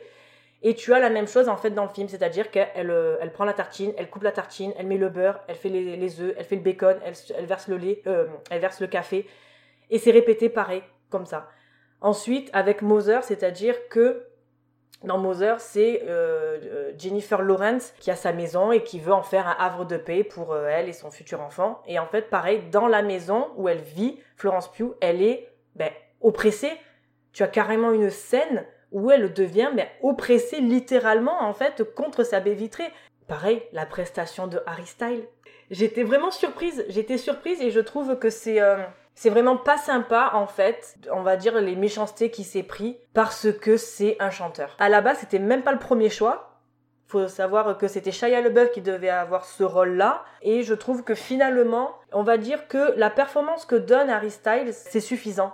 On demande pas qui porte le film, Florence Pugh le fait très bien. On demande juste qu'il soit là à des moments clés et qu'il soit à des moments, on va dire, charnières avec elle pour qu'elle comprenne telle ou telle chose. Donc franchement, moi, sa prestation, elle m'a surprise. J'étais conquise en fait. Ça m'a, ouais, sa prestation m'a conquis, tout simplement. C'est un très bon lanceur de chèvre aussi. Vous n'êtes pas tombé sur le même? Non. C'est un même. Tu sais quand il va se rasseoir et que tout le monde a dit qu'il avait craché sur Chris Pine. Ah oui. Et ben il y a un mec qui a fait un montage et en fait tu le vois, il lance une chèvre sur les sur les genoux de Chris Pine et en fait Chris Pine il regarde la chèvre genre comme ça. c'est trop drôle. Et c'est pour ça que je dis que c'est un très bon lanceur de chèvre. Je vous laisserai trouver ce même sur internet, c'est si drôle. J'ai vu cette scène, mais ils avaient remplacé sa tête par un truc de raptor et ils jetaient un, un Ah, bah voilà. chelou. Ça aussi, une polémique qui n'a même pas lieu d'être. Ah, j'ai pas du tout suivi, j'ai pas compris. Non, mais moi non plus, tu vois, tu vois rien, enfin, tu vois sans voir, enfin. En fait, le problème, c'est que le, le film, depuis le début, a été pris en grippe par Internet. Il y, a- il y a des films comme ça, tu sais pas pourquoi, parce que il y avait le truc qui allait pas, il y avait Harry Styles, il y avait machin, Shia LeBeouf qui quitte le tournage, Shia qui a été engagé sur le film, déjà ça a été un scandale, le fait qu'il quitte le tournage a été un scandale, pourquoi il a quitté le tournage, ça a fait un autre scandale. Euh, Florence Pugh qui a été euh, soi-disant traitée de Miss Flo, on sait même pas ce que ça veut dire Miss Flo, par Olivia Wilde, alors euh, quelle est la polémique? Et tout a commencé par le divorce de euh, Olivia Wilde qui a été prononcée sur scène pendant qu'elle présentait le film. Je vous avais parlé Ah, de cette news. ce Oui, je l'ai appris après. Oui. Olivia Wilde a Ah soi-disant une relation. Alors, on rentre, on rentre dans les potins. Je suis désolé, ça va durer deux minutes. Harry Styles apparemment a une- avait, avait une relation. gossip. Moment gossip. XOXO. Et du coup, faut que tu fasses un jingle avec ça. Ce qui s'est passé, c'est qu'apparemment Harry Styles était en relation avec Olivia Olivia Wilde alors qu'elle était toujours mariée avec Jason euh, Sudeikis. Donc, pour se venger, Jason Sudeikis est arrivé avec les papiers du divorce sur scène pour lui dire bah écoute, je divorce machin. Donc tout ça a été orchestré bien sûr pour que ça commence à faire un esclandre. Et à partir de ce moment-là, ça a été la déchéance. Mais en même temps, ça a servi au film aussi puisque s'il fait une partie de ses entrées maintenant, c'est aussi parce que les gens en ont entendu parler via ces problèmes-là, via les problèmes d'Harry Styles, etc. Parce que je pense que s'il n'y avait pas eu cette polémique-là, le film aurait complètement bidé en dehors des États-Unis, parce qu'en fait, il n'a absolument pas les caractéristiques de base d'un film qui fonctionne en France. Il aurait fait 50 000 ou 60 000 entrées, mais les films euh, indépendants américains comme celui-là, alors que Olivia Wilde c'est sa première réalisation, de base, le film devait se planter. Et le fait qu'il y ait eu une polémique autour, finalement, je pense que ça a attiré du monde et qu'il a fait plus d'entrées que ce qu'il n'aurait dû. Donc finalement, c'est tout à leur honneur et c'est tant mieux pour eux euh, si euh, finalement bad buzz is good buzz quoi. Oui, non, mais totalement. Après, est-ce que le fait que Harry Styles soit dans le film, ça a fait venir aussi faut dire ce qui est, ça a fait. Moi, ça m'a fait venir. Oui, non mais Entre bien sûr. guillemets, ça m'a fait mais- venir. Je n'ai pas vu, je, je, je ne savais pas la polémique, hormis le. Mais, mais il faut pas savoir la polémique, mais bien sûr. Non, mais voilà. Donc moi, j'ai vu Styles, je me suis dit, ah, ben tiens, en plus, j'ai pas vu la bande-annonce, je ne savais même pas de quoi ça parlait. J'ai vu Harry Styles, j'ai vu Florence Pugh, j'ai fait, allez, on y Mais va. mais bien sûr. Mais tu vois des films comme par exemple, je me souviens de Under the Silver Lake. Je sais pas si vous l'avez vu, il est dispo sur Prime Video. Oh. C'est un très bon film, mais il s'est complètement ramassé. C'est des Ouais. films c'est des films américains indépendants qui prennent un parti de réalisation qui est assez complexe sur des références totalement américaines et donc forcément en France ça bide. Et ben Don't Worry Darling, je l'ai pas vu mais de ce que j'ai ressenti dans la bande annonce, c'est les mêmes points d'ancrage on va dire au niveau de de, de la comment dire de l'image du film hein, voilà et donc forcément ben voilà le film aurait dû bider je pense. Je sais pas à combien d'entrées il est, si ça se trouve il fait pas des entrées faramineuses mais en tout cas on parle de lui et c'est déjà très bien. C'est ça le principal de toute façon, puisqu'on en parle ce soir. J'adore les magazines People. Rien à voir. En plus, on est là pour parler de cinéma, merde. Jean-Charles, ton avis sur ce film? Je suis passé outre les polémiques en fait. Je les ai toutes vues passer, mais je me suis dit, euh, pff, et pas visuellement, c'est incroyable. Il y a des scènes, il y a une scène où les habitations elles sont dans un quartier et donc tout est hyper bien ordonné, tout est hyper carré et tout. Et il y a une scène où toutes les voitures reculent tout en même temps dans l'allée et s'en vont tout en même temps. C'est d'une beauté sans nom. Les scènes où vous parliez euh, des danseuses où, où leurs pieds en fait euh, tournent en même temps et tout, mais tout est d'une beauté dans ce film, je trouve. C'est hyper satisfaisant, un peu comme a pu l'être euh, Vivarium, je crois, où pareil, toutes les maisons étaient hyper alignées et tout.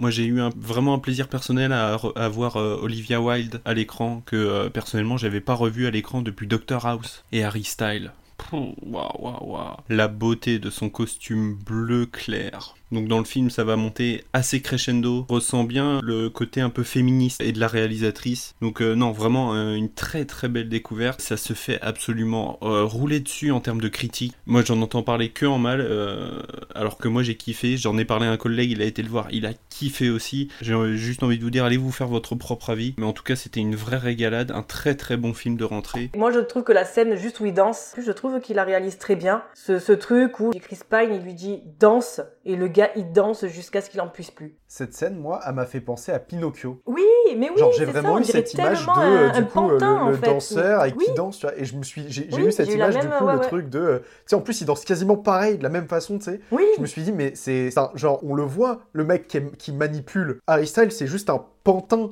dans, dans l'histoire et j'ai trouvé ça hyper intéressant la façon dont c'est montré tu sais c'est le non dit tu le vois si tu fais pas attention bah ça passe comme si dans un été tu t'apprécies juste la scène mais si tu fais attention à- aux détails je trouve ça hyper intéressant dans la façon dont le personnage après évolue ça m'a subjugué encore une fois Est-ce qu'il est qu'il devient un vrai petit garçon à la fin? Tu le vois. ben, en fait, tu, tu vois le vrai petit garçon, Ah oui? justement. Ah d'accord. Il a, il a son nez qui s'allonge. et pas que le nez regarde Je trouve qu'il est super intéressant parce que tu le vois dans euh, la ville de Victory euh, et après tu le, tu le vois sous un autre aspect et je trouve que c'est un personnage qui est vraiment intéressant et tu disais Jean-Charles que c'est un peu, c'est clairement un film féministe qui te montre une femme qui même si elle a, elle a pas la meilleure des vies, son mari il veut tellement lui donner une meilleure vie que finalement il l'emprisonne mais elle elle lui dit elle fait c'est ma vie, je fais c'est c'est voilà si j'ai envie de la vivre comme ça, je la vis comme ça, c'est c'est pas à toi de me dire ce que je dois faire ou pas faire. Enfin, j'ai adoré ce film, voilà, je pourrais en parler des heures, je pense même sur les rêves et tout. Bon. Oui, Jean-Charles. Ouais, et du coup, euh, j'en avais pas parlé, mais la musique. La musique de ce film m'a régalé. J'en ai déjà incroyable. téléchargé deux pour les mettre euh, pour les mettre dans mes playlists. Justement, la scène où vous parliez euh, quand ils arrivent dans le bar où euh, justement va y avoir la scène de danse et tout ça. Il y a une musique qui passe où vraiment j'étais tout seul dans la salle et j'étais en train de m'enjailler dans la salle tout seul. Et les musiques du film sont vraiment folles. Moi, surtout l'ambiance sonore. Moi, Ouais, l'ambiance sonore, ce que j'allais dire, Oh c'est ouf. C'est moi, ça m'a vraiment C'est- mis mal ces voix début à la fin. hein. Ouais, quand les la petits détails. ouh, ah, ah, ouh, ah, ah. Tu vois, des bruits Ouais, comme ouais, ça. C'est- angoissant de dingue. défoncé. Et moi, je marche énormément à le- au sonore sur les films. J'adore euh, les musiques et tout ça. Et je kiffe dans les films d'ailleurs quand on nous met des musiques qui existent réellement. Genre, j'ai beaucoup de mal quand, euh, par exemple, une scène se passe en boîte de nuit et en fait, ils inventent une musique, c'est pour pas payer les droits des musiques. Et sauf qu'en fait, euh, c'est rarement bien. Et donc, quand ils nous remettent des musiques euh, qui, qui existent déjà, c'est cool. Et euh, merci encore, David. euh, J'en profite pour euh, la radio, la grande évasion parce que j'écoute en boucle. Si vous connaissez pas, c'est une euh, radio que vous pouvez trouver sur internet qui diffuse en fait en boucle des musiques de films. Donc euh, non, vraiment, ça m'a régalé et euh, allez le voir. Ça sera notre mot de la fin. Allez voir ce film. Faut toujours se faire son propre avis de toute façon. Ah oui, oui, oui. On vous donne notre avis, mais le mieux, c'est de se le faire soi-même. Et de nous dire ce que vous en avez pensé sur notre Discord. Tada Oh là là, qui sont forts en pub. Ah là là. C'est mon métier, monsieur, c'est mon métier. Lien que vous pouvez retrouver sur notre Instagram. Et voilà. Voilà. Allez. calé. Allez, on va continuer donc avec notre prochain film qui est Revoir Paris.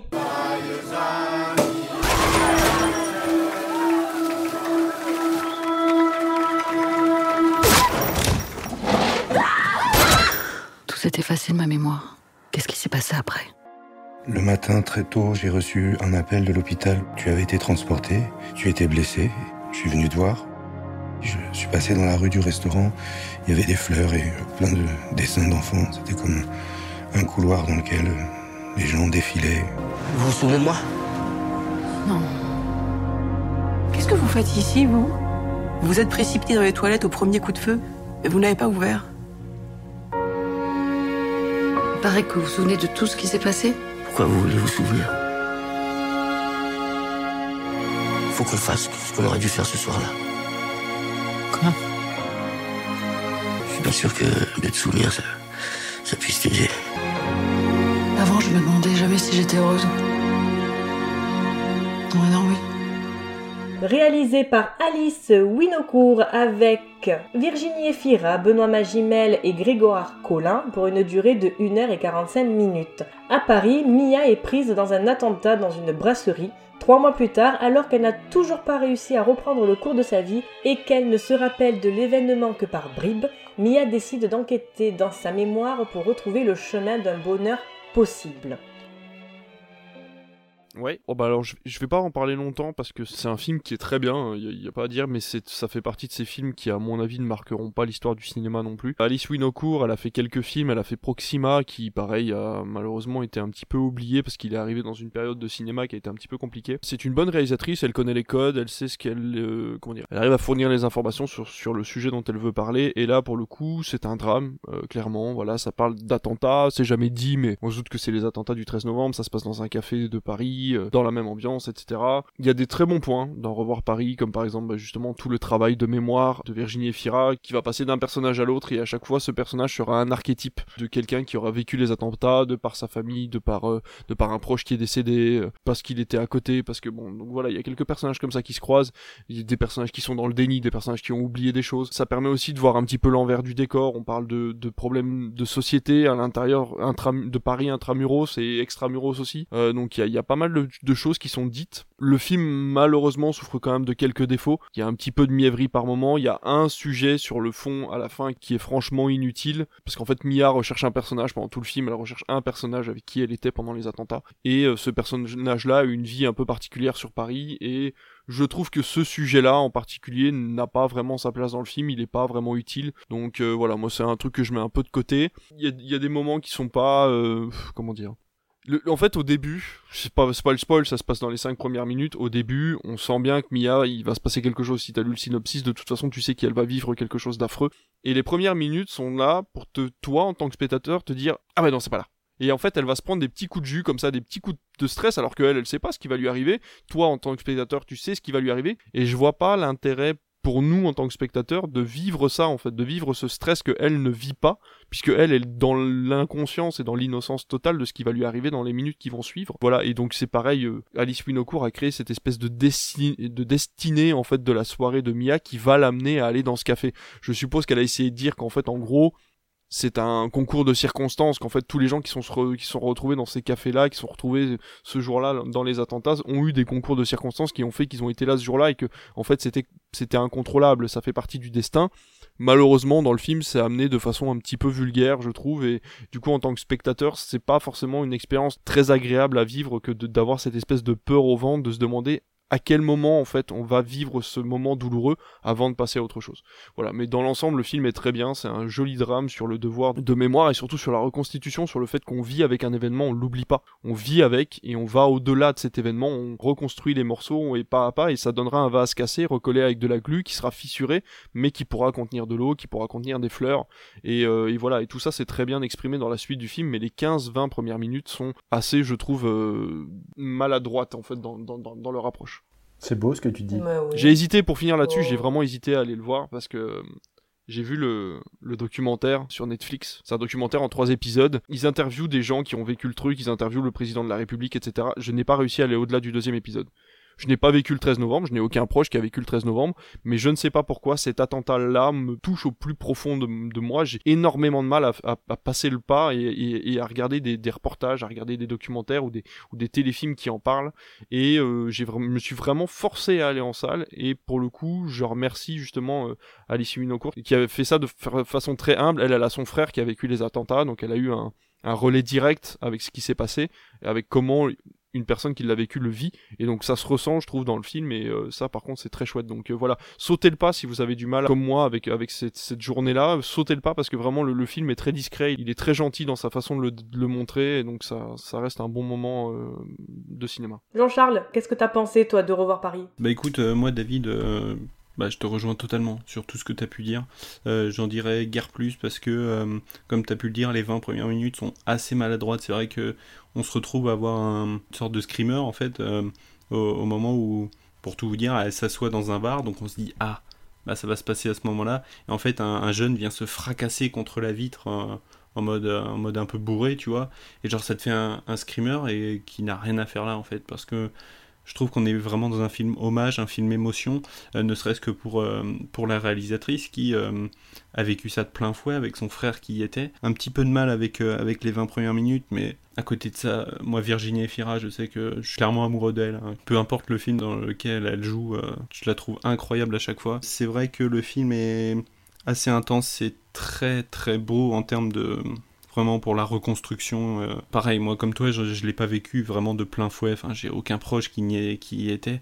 Mais à côté de ça, ça m'a, vraiment bouleversé. Je sais que j'ai quasiment passé une nuit blanche quand ça s'est passé, tellement je suivais le truc et tellement je trouvais ça juste euh, improbable et irréalisable. C'était c'était vraiment jamais arrivé. Et non, vraiment, c'est magnifique. Benoît Magimel dans le film est très très bon aussi. J'avoue, j'ai lâché ma petite larme aussi hein, dans, le film, je vais pas vous mentir. Ce sera peut-être un petit peu dérangeant pour les victimes directes des attentats, ou auront peut-être un petit peu de mal à voir le film. Peut-être plus que Novembre, le prochain film de Cédric Jiménez, qui va plus, lui, se centrer sur la traque des terroristes un très très beau film, une très grande Virginie Efira accompagnée d'un très très grand Benoît Magimel. Voilà, voilà, rien, rien de plus à ajouter parce que David t'a tout dit. C'est un très beau film si vous avez l'occasion de le voir.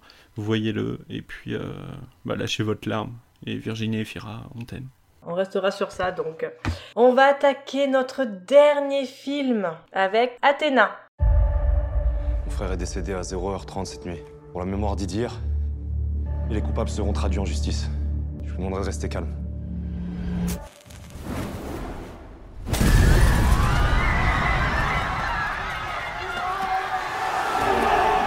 Il est inadmissible d'imaginer que les policiers protègent leurs collègues et prétendent ne pas savoir qui a fait ça dans ce quartier d'Athéna où tout le monde se connaît.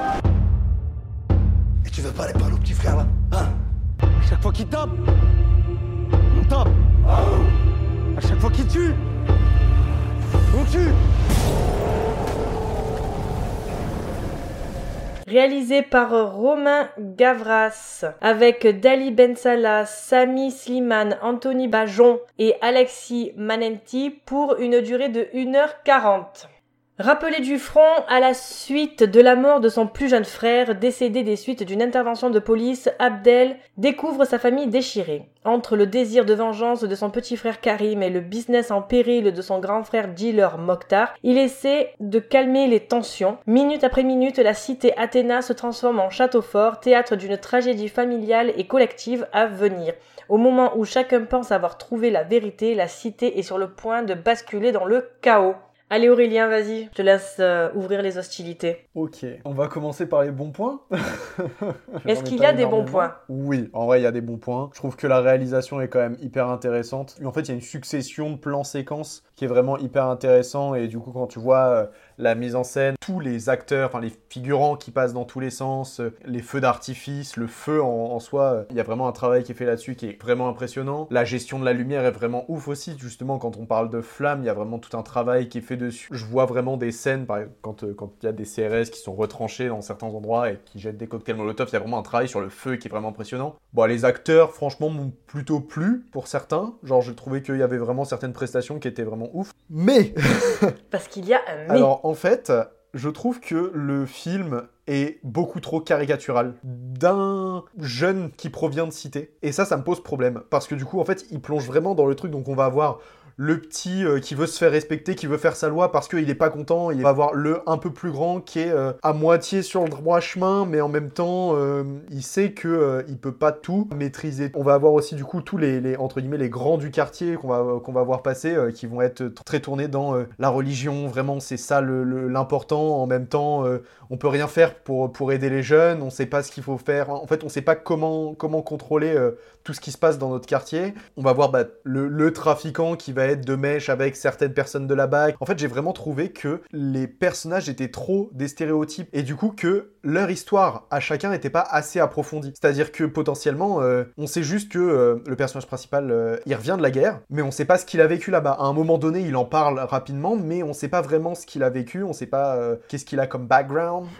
en fait, je trouve que voilà, c'est ça, le, le film, il, il va avoir tendance à juste effleurer la personnalité de chacun et te dire, bah tiens, lui, euh, tu connais sa personnalité, de toute façon, c'est un truc un peu classique, et à tel point qu'il veut juste enchaîner, en fait, les actions, sans vraiment te permettre, te laisser le temps de réfléchir, il va juste être oppressant dans le système, dans, dans, le, dans, dans ses actions, en mode, il se passe ça, il se passe pas, il, il se passe, il se passe, il se passe, et du coup, t'as pas le temps de réfléchir, t'as pas le temps de te reposer une seconde, là où euh, l'oppression, tu te sentais resserré tout le temps, bah là, la caméra, en plus, elle te montre que t'es serré tout le temps, parce qu'il va faire vraiment des plans rapprochés sur les visages, il va te mettre au milieu d'une troupe de CRS, où tu vas être, en fait, bousculé dans tous les sens, et du coup, même toi, tu vas être perdu au final, il va être vraiment fatigant. Genre vraiment, à la moitié du film, je vais être honnête, je l'ai pas regardé en fois. J'ai commencé euh, à 22h, à 20 au bout d'une heure, je me suis arrêté, parce que ce film m'a fatigué. Bon, je vais pas aller sur la polémique qui a, beaucoup été pris de les extrêmes qui reprennent le film en fait de chaque côté en mode euh, il accuse ça, il accuse ça. Moi, je pense clairement que, c'est ce que je disais tout à l'heure en off, le message du film, il a pas été compris parce que il est vraiment léger et que il est appuyé sur les deux dernières minutes. En fait, pour moi, le message du film, c'est pas, pas les abus de la police, l'importance des réseaux sociaux euh, dans notre quotidien aujourd'hui et des médias en général, qui vont avoir plus de force sur la vérité que le gouvernement et que l'autorité en elle-même. Sans spoiler la fin, on va faire une découverte du coup qui va changer notre vision des événements. Je pense que le film aurait eu un autre sens si on avait vu cette scène au début du film. Je pense qu'on aurait pris le film totalement sur un contre-pied qui fait qu'il aurait dénoncé autre chose. C'est ce truc à la fin qui fait que on voit les personnages qui ont un manque de confiance en l'autorité, l'autorité qui ont clairement un, manque de confiance envers le peuple qui, vit dans ces quartiers. Et en fait, on va juste voir cette guérilla qui va se construire. Limite, à un moment, il dit ça, il, le dit, il dit euh, on est à ça, c'est, ça va se transformer en Sarajevo ici. C'est vraiment un, film qui t'appuie sur euh, les problèmes internes à l'État, mais même s'il jongle entre les parties, on va dire, au, fil du film, c'est pas le message qu'il essaie de faire passer. Là, c'est vraiment, on est vraiment sur l'anti-fake news, l'escalade de la violence, et surtout, qu'est-ce qui peut provoquer, en fait, une étincelle peut provoquer une, vraiment la- la rupture et, et faire brûler une cité tout entière. Je te rejoins et c'est vrai que je partage l'avis que les quelques minutes de fin auraient dû être mis au début. Parce que déjà le pitch, ça me tentait pas. Au bout de 5 minutes, j'en avais marre. Au bout de 10, j'étais en PLS sur le canapé. Et à la fin, tu vois, c'est quelques minutes et je me suis dit non mais attends, il doit y avoir un problème. Je dois pas comprendre le message, c'est pas possible. Je sais pas, je pense qu'elles sont en trop en fait dans son film. Elles sont en trop, sachant qu'il a pas su les expliquer correctement tout au long de son film. Parce que moi j'ai compris autre chose et qui est complètement erroné. C'est-à-dire que moi ce que j'ai compris c'est les nationalistes s'en sortiront toujours. On, on tapera toujours sur les noirs, on tapera toujours sur les arabes, on tapera toujours sur les jeunes de quartier. Et regardez, eux s'en sortiront toujours. Donc moi ce que j'ai compris c'est que tout le monde va être conforté finalement dans leur propre, vision. C'est-à-dire que ben, les nationalistes ils vont dire ah ben regardez, nous on va continuer ce qu'on fait puisque de toute façon nous arrivera rien. Les flics ah ben de toute façon nous on va continuer à taper sur eux parce qu'ils vont toujours nous taper sur nous et vice versa avec les jeunes de cité. Je me suis dit il y a un problème, le, message n'est pas bien passé. T'as fait une réalisation ouais, t'as fait des enchaînements de plans séquences, c'est cool, mais ton film en fait il, il va pas.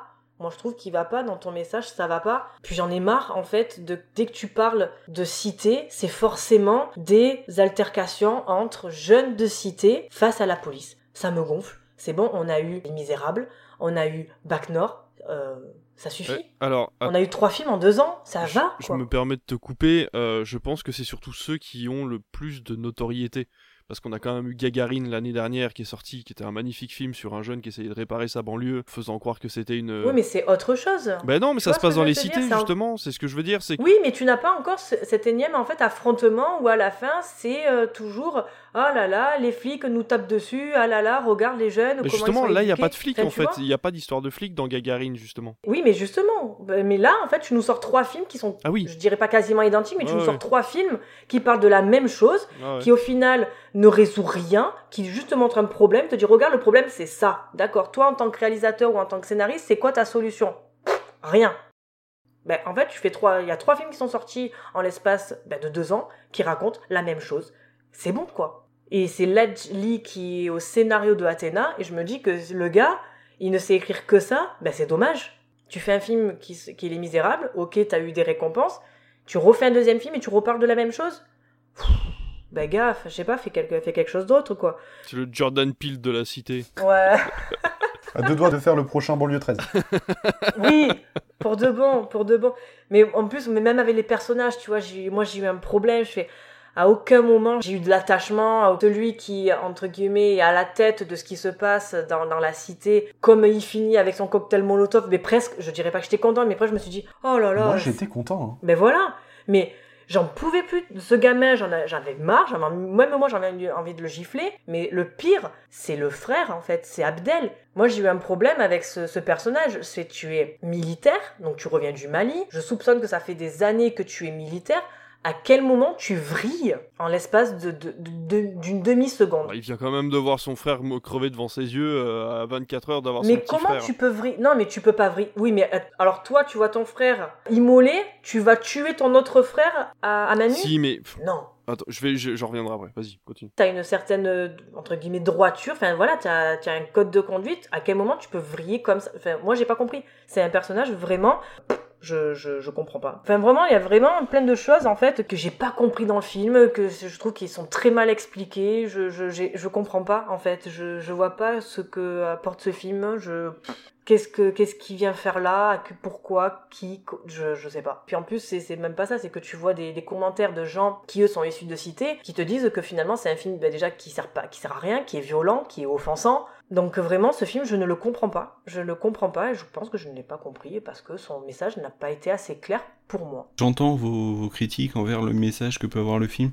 J'avoue que euh, moi je me suis totalement mis hors contexte. Genre j'avais pas d'arrière-pensée en allant voir le film. J'y voyais peut-être un message, mais tu vois, je me suis vraiment plus concentré sur le film en lui-même et sur euh, le côté acting et le côté, euh, le côté vraiment beauté du film. Et c'est vrai que c'est grandiose. Euh, la scène d'ouverture, le cocktail Molotov balancé sur le commissariat, ça m'a scotché dès le départ avec la voiture qui vient défoncer le commissariat. Le seul bémol que je peux trouver à ça, c'est qu'en fait on commence déjà le film au taquet. Moi j'avais euh, à l'époque découvert Les Misérables en avant-première, j'avais été vraiment happé par le film et il y avait dans le film une, vraiment une montée crescendo de pression et il y a vraiment que les dernières 5 minutes où t'arrives au point de rupture et que où t'as vraiment de la violence alors que là dans Athéna on est vraiment dans, dans de la violence dès, dès les, les 20 premières secondes, tu vois. C'est là où j'ai un peu plus de mal parce qu'on est vraiment dans de la grosse violence euh, verbale et dans de la violence physique. C'est vrai que j'ai un petit peu de mal avec ça. Quand euh, c'était presque du too much, vraiment, c'était presque dans la gratuité en fait.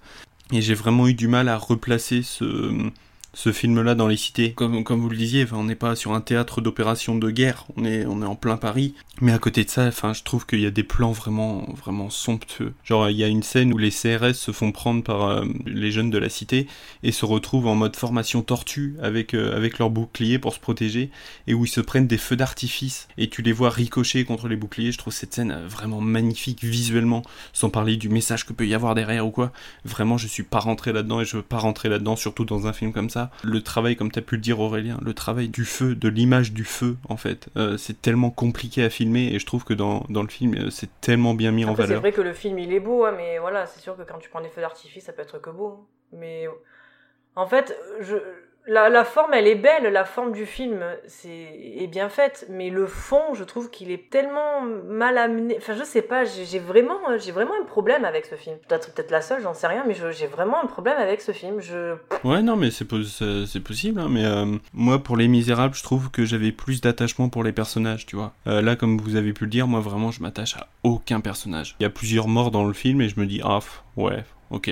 Parce que, euh, comme t'as pu le dire, ils ont pas de background, enfin, on n'a pas vraiment le background de leur histoire et tout ça. Juste, j'ai plaisir à retrouver Alexis Mananti, que euh, du coup, j'avais découvert dans Les Misérables. Mais franchement, si vous avez plutôt bien aimé Athéna, je pense, voyez Les Misérables. Moi, je sais que j'ai j'ai eu vraiment un coup de cœur sur Les Misérables parce que on est vraiment plus dans la subtilité et vraiment cette montée crescendo. Moi, j'adore les films qui, qui montent en pression vraiment pour qu'ils t'amènent à un point de rupture, là où vraiment Athéna est, est à fond, à fond dans la violence et surtout la violence verbale. Genre, il y a vraiment une scène qui dure 3 minutes où un jeune traverse la cité et il insulte tout le monde. Il se fait insulter par tout le monde. Il y a des vacheries qui sont balancées à, tout va. Là où dans Les Misérables, c'est t'as une petite vulgarité et où si t'arrives un peu plus dans, dans le moment euh, clé du film, ça va monter un petit peu plus crescendo. Mais je trouve qu'on est vraiment plus dans la subtilité dans Les Misérables. Par contre, ça n'a rien à faire sur Netflix. Genre, c'est vraiment un film qu'il aurait fallu sortir en salle juste déjà pour la beauté des images. Même avec le, un système son au point de prendre une claque, euh, que ce soit visuel ou sonore. Moi, j'ai trois petites remarques. D'abord, il y a le créateur de jeu euh, Hideo Kojima qui a vu le, le film et qui a tweeté en mode euh, putain, mais c'est magnifique, euh, la façon dont c'est fait, les plans séquences sont ouf, genre voilà. Je me suis dit, ok, c'est impressionnant d'avoir quand même Kojima qui valide ouf. ton travail. Ouais. Ensuite, j'ai ces deux questions. Le cheval, d'où vient ce cheval Alors, en fait, au début, tu as deux gars en- de la police montée, donc tu te doutes que le Ah oui. gars a J'ai pas, j'ai euh, pas du tout vu. Enfin, genre vraiment, les deux gars de la police montée ils sont passés totalement outre mon En visuel. fait, ça passe. C'est, tu as comment il s'appelle euh, C'est Jérôme, le, le, le, le flic. Ça aussi. Enfin, putain, il y a rien qui est subtil. C'est-à-dire que le gars, voilà. Est-ce que vous avez capté ce message où je suis la seule? À un moment, le, le gars, il se, il se gratte les ongles parce que sa, sa gamine de 4 ans lui a fait les ongles. Voilà. Et tu as ce message du gars qui dit, euh, qui capte son collègue à une fille, une petite fille, qui lui demande l'âge de sa petite fille et qui lui dit, en gros, cache ça, mets des gants. Je me suis dit, est-ce qu'il y aurait un message euh, comme quoi il y aurait de l'homophobie dans la police? Et je me suis dit, tiens, ça peut être sympa, ça va revenir. Le gars, tu nous présentes un policier, ça va être le policier qui va se faire prendre en otage, c'est obligé. Forcément, ça arrive. Et je me dis, tiens, ça va ressortir. Du coup, il va se faire euh, traiter de tous les noms d'oiseaux que je ne dirai pas, pour rester poli. Je me dis, ça va ressortir. Eh ben non. Bah du coup, pour rebondir sur ce truc-là, le mec qui est avec son parterre de fleurs qui vont chercher, qui foutent dans la crèche, qui est-ce? Qu'est-ce qu'il fait là? Pourquoi? Il a juste deux phrases à la fin, il dit un truc, ça part en live. Mais je me demande, à un moment, on dit qu'il y a un gars qui est fiché S dans la, dans la cité. Je me demande si c'est pas lui. Ouais, mais la façon dont possible. il le traite... C'est lui qui fait les bombes au final, à la, à la fin. Oui, Ouais. parce qu'à la fin, il fait les bombes. Donc Ah, je te dis, est-ce qu'il a pas passé, euh, tu vois? Ah ouais, non, moi, je- pour le coup, ça, je l'ai pas du tout vu passer. Juste, en fait, la façon dont il le traite, je me suis dit, c'est bizarre quand même, tu vois. Il y a un truc Mais qui est ça. bizarre avec lui. Tu vois, t'as l'espèce d'autiste, et au final, tu te dis, le gars, il arrive, il fait péter tout un étage. Tu te dis, mais c'est ouais, mais c'est ça. Donc il y a un problème de traitement de personnage. Mais par contre, c'est assez fou hein, que ce soit les, les plans séquences, comme tu as pu le voir. Alors, il paraît qu'il y aurait des vrais et des faux plans séquences. Il y en aurait qui seraient raccordés ou quoi. En tout cas, il y en a qui sont vraiment très jolis. Et la scène de fin, c'est plutôt incroyable parce que la scène de l'explosion a été vraiment tournée. Genre, ils ont vraiment explosé euh, un bâtiment. Si j'ai vu une interview du réal, en fait, du coup, le film a été tourné dans l'ordre où vous le voyez. À partir du moment où un décor est détruit, il ne pouvait pas retourner dessus parce que c'est tournait vraiment en décor réel. Et donc la scène de fin, en fait, ils ont réussi à trouver une cité qui allait se faire détruire et ils ont dit bah pff, quitte à ce qu'elle soit détruite, euh, autant que ce soit nous quoi, Osef. David, quelque chose à rajouter? Allez, c'est mon tour. Alors, je suis comme Jean-Charles, je ne me suis absolument pas braqué sur le fond. C'est-à-dire qu'en fait, moi, l'état des cités en France, je les connais pas. La mentalité des jeunes dans les cités, je les connais pas. Je ne vis pas avec eux, je ne sais pas ce qu'ils vivent, ça doit être horrible, ça c'est sûr. Parce qu'on le voit dans l'état des HLM, on le voit dans l'état. Je suis pas pour les flics non plus, je suis pas pro-flic, je suis pas de droite, je suis. Je pense que je suis plutôt apolitique comme garçon. Je connais pas l'état actuel des choses dans les cités en France. Ce que je sais, c'est que dans ce film-là, Romain Gavras a pris la décision de le faire déraper complètement le système et de le faire aller dans un extrême presque inimaginable sur ce que serait une guerre civile déclenchée dans les cités par un mec assez intelligent avec un pitch assez euh, convaincant que pour être suivi par des personnes euh, qui sont autour de lui. Sur ce coup-là, je trouve que le film fonctionne très bien. Le premier plan séquence qui n'en est pas vraiment un parce que c'est impossible en fait de passer d'une route comme ça et un camion, il y a forcément des, des, des, tricks et des, ficelles, mais n'empêche que c'est super beau à regarder jusqu'à ce qu'il rentre dans Athéna. Temps de pause, on redémarre, temps de pause, on redémarre. J'aime beaucoup le rythme du film parce que il te met sous pression, il relâche un tout petit peu, puis il te remet la pression. J'ai senti les minutes passer, j'ai pas eu un sentiment désagréable. Je vous en ai parlé il y a pas longtemps, je suis sorti d'Asbestas au bout d'une heure de film. Parce que la pression du film, cette pression volontairement réelle de Asbestas m'a choqué au plus haut point et j'ai été obligé de sortir. Aucune violence dans Asbestas, ce n'est que du dialogue, mais une pression sociale tellement énorme que moi je me suis senti mal à l'aise. Dans Athéna, j'ai pas ressenti ça parce qu'il n'y a pas de réel. Pour moi, Romain Gavras, il a eu de la thune par Netflix. Encore une fois, faut prendre en compte que Netflix, ils sont encore en plein changement. La plateforme ne sait plus trop où elle en est. Elle a accordé de l'argent à Romain Gavras, comme elle a autorisé de l'argent pour le film Balle perdue qui est sorti, qui s'est tapé un numéro 10 mondial. Ça a eu un succès de Maboule aux États-Unis. Je suis persuadé que Athéna va avoir un succès de malade dans certains pays du monde parce qu'il représente une. C'est déjà le cas. Voilà, c'est déjà le cas parce que c'est un putain de film d'action, quoi. Si tu connais pas l'état des, des, des, cités en France et si t'en as rien à péter, c'est un film d'action dans des cités. C'est comme si on disait que Banlieue 13 c'était un film réel, tu vois. Pour moi, Athéna, c'est pas un film réel. Pour moi, Athéna, c'est un film d'action qui se passe dans une cité en France où tout dégénère. Et pour le coup, bah, je suis désolé, mais euh, j'ai pris mon pied comme Jaja parce que la réalisation est nickel. Les acteurs sont bons, Enfin, en tout cas, moi, moi, m'ont assez convaincu pour que j'ai envie de continuer. La scène finale, effectivement, n'est pas forcément utile. Donc, quand euh, Abdel euh, pète un câble et euh, du coup lui défonce la tronche, là, c'est vrai que ça, c'était un peu long. Et toute la séquence de fin où il prend l'espèce de mec, moi, je croyais que c'était genre un religieux qui avait pété un peu les plombs quand il le pose et qui lui dit, tu sais, il lui fait juste un signe de tête et le mec a compris qu'il fallait tout faire péter je vois pas à quel moment, euh, puis ce gars-là, tu sais pas d'où il vient, tu sais pas ce qu'il fout là. C'est vrai que ce personnage-là, il sert juste en fait de conclusion au film, c'est-à-dire c'est grâce à lui que tout va péter. On comprend qu'il a dû vivre un truc qui était pas cool, mais il a rien à foutre là. C'est comme le mec sur son cheval qui passe plusieurs fois, celui qui demande des clopes au début du film, puis qui passe avec son cheval, puis qui s'arrête devant le flic. Moi, j'ai pris mon pied vraiment au niveau de la réalisation parce que, encore une fois, en ce moment, j'ai besoin d'originalité dans la réalisation. J'ai besoin qu'on m'en donne plein les mirettes sur ce qu'on a à proposer avec une caméra, surtout avec ce qu'on peut faire maintenant avec le numérique. J'ai vu euh, Madresse Parallelas il y a pas longtemps. Je fais, un, je fais un parallèle avec ça, ça va durer deux secondes. C'est quand même un Almodovar, je veux dire, le mec est quand même là depuis 25 piges dans le métier, il fait quand même des films de bâtard. Il a eu l'idée, saugrenu, parce qu'à mon avis il a pas eu trop de thunes, je pense, pour faire ce film-là, d'aller filmer en numérique le film est fade, mais fade, il est dégueulasse. Vraiment, on dirait qu'on regarde un téléfilm de la TVE, c'est une horreur. Vraiment. Alors après, le sujet est bien, la réalisation est bonne, les plans sont jolis, il joue avec ses couleurs comme d'habitude, c'est très marrant, mais n'empêche que le film est fade, il ne sait pas utiliser une caméra numérique. Romain Gavras, fait partie de cette génération qui sait comment utiliser une caméra numérique, il sait le poids que ça fait, il sait ce qu'il peut faire avec son objectif, il sait comment coloriser son film en fin de post-prod. Et ça se voit, quoi. Toutes les scènes avec les feux d'artifice, t'as des feux d'artifice qui pètent dans tous les sens. Je sais même pas comment l'ordinateur qui a fait le montage de ce film-là a réussi à suivre au niveau du nombre de RAM, tellement il y a des pixels à l'écran. C'est un truc de malade. Il y a du mouvement tout le temps à l'écran. C'est un truc de ouf. Et vraiment, c'est des lumières qui jaillissent dans tous les sens. On croirait presque que c'est la fête. C'est un truc de ouf, mais il y a tellement du feu d'artifice que c'est presque une victoire en soi, alors qu'on est toujours en pleine guerre. Enfin, c'est vraiment, il y, a, des trucs comme ça, vraiment, il y a des idées de, réalisation dans ce film-là, moi, qui m'ont vraiment impressionné pour un film Netflix. Mais faut pas oublier que Netflix aussi, pendant un moment, s'est positionné en laboratoire pour ces films, pour ces gars-là.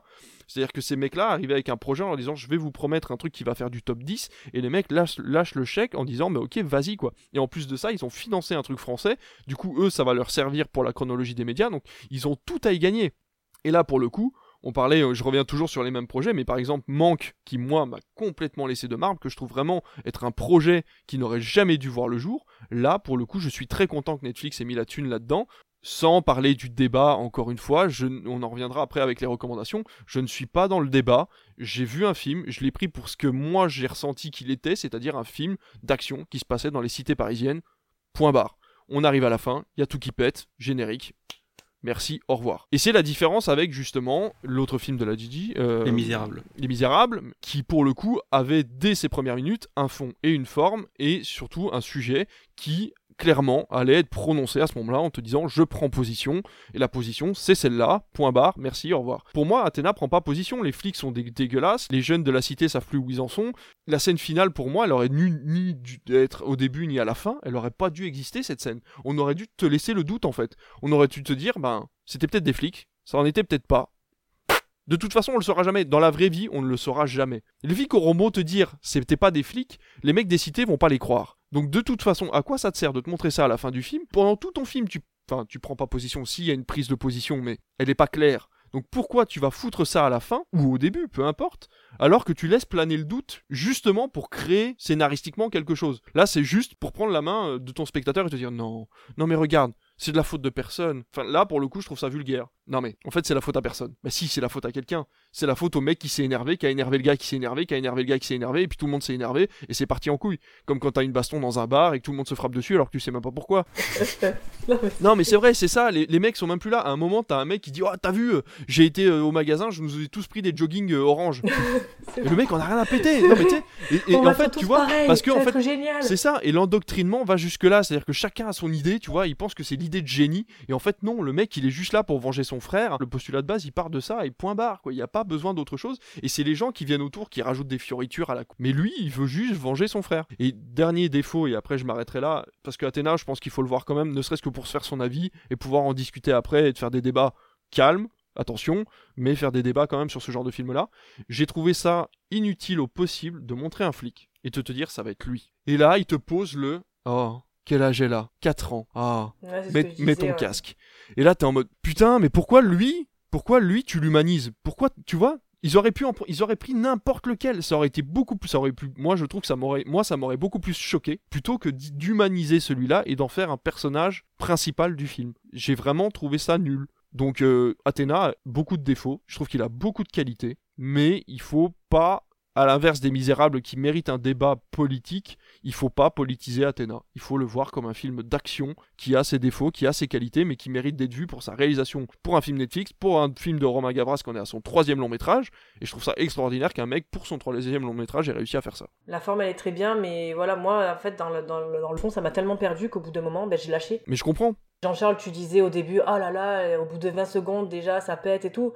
Enfin, moi, en fait, c'est le, voilà, moi, c'est ça qui m'a gavé, c'est, t'as le gars qui te dit, surtout, vous restez calme, vous ne faites rien péter et tout. Je me suis dit, ah bon, mais ça va parler d'autre chose. Et là, d'un coup, puis l'autre qui commence à allumer le, le cocktail Molotov et le péter, je fais, Mais c'est Ouais, pas. En fait, moi, je me dis, allez, c'est reparti dans un énième film de la même chose. Mais en fait, je pense que c'est c'est la faute. Enfin, c'est c'est pas de ta faute si tu as vu un message. C'est la faute de Netflix qui a mis en avant la DJ pour justement dire ah ben vous avez vu, euh, ça va être un film comme Les Misérables. Ah non, enfin, il a pas mis en avant, c'est moi qui suis allé regarder de savoir qui avait écrit Non, mais si, même, même moi, même moi qui suis pas allé voir la fiche du film, je, je l'ai su.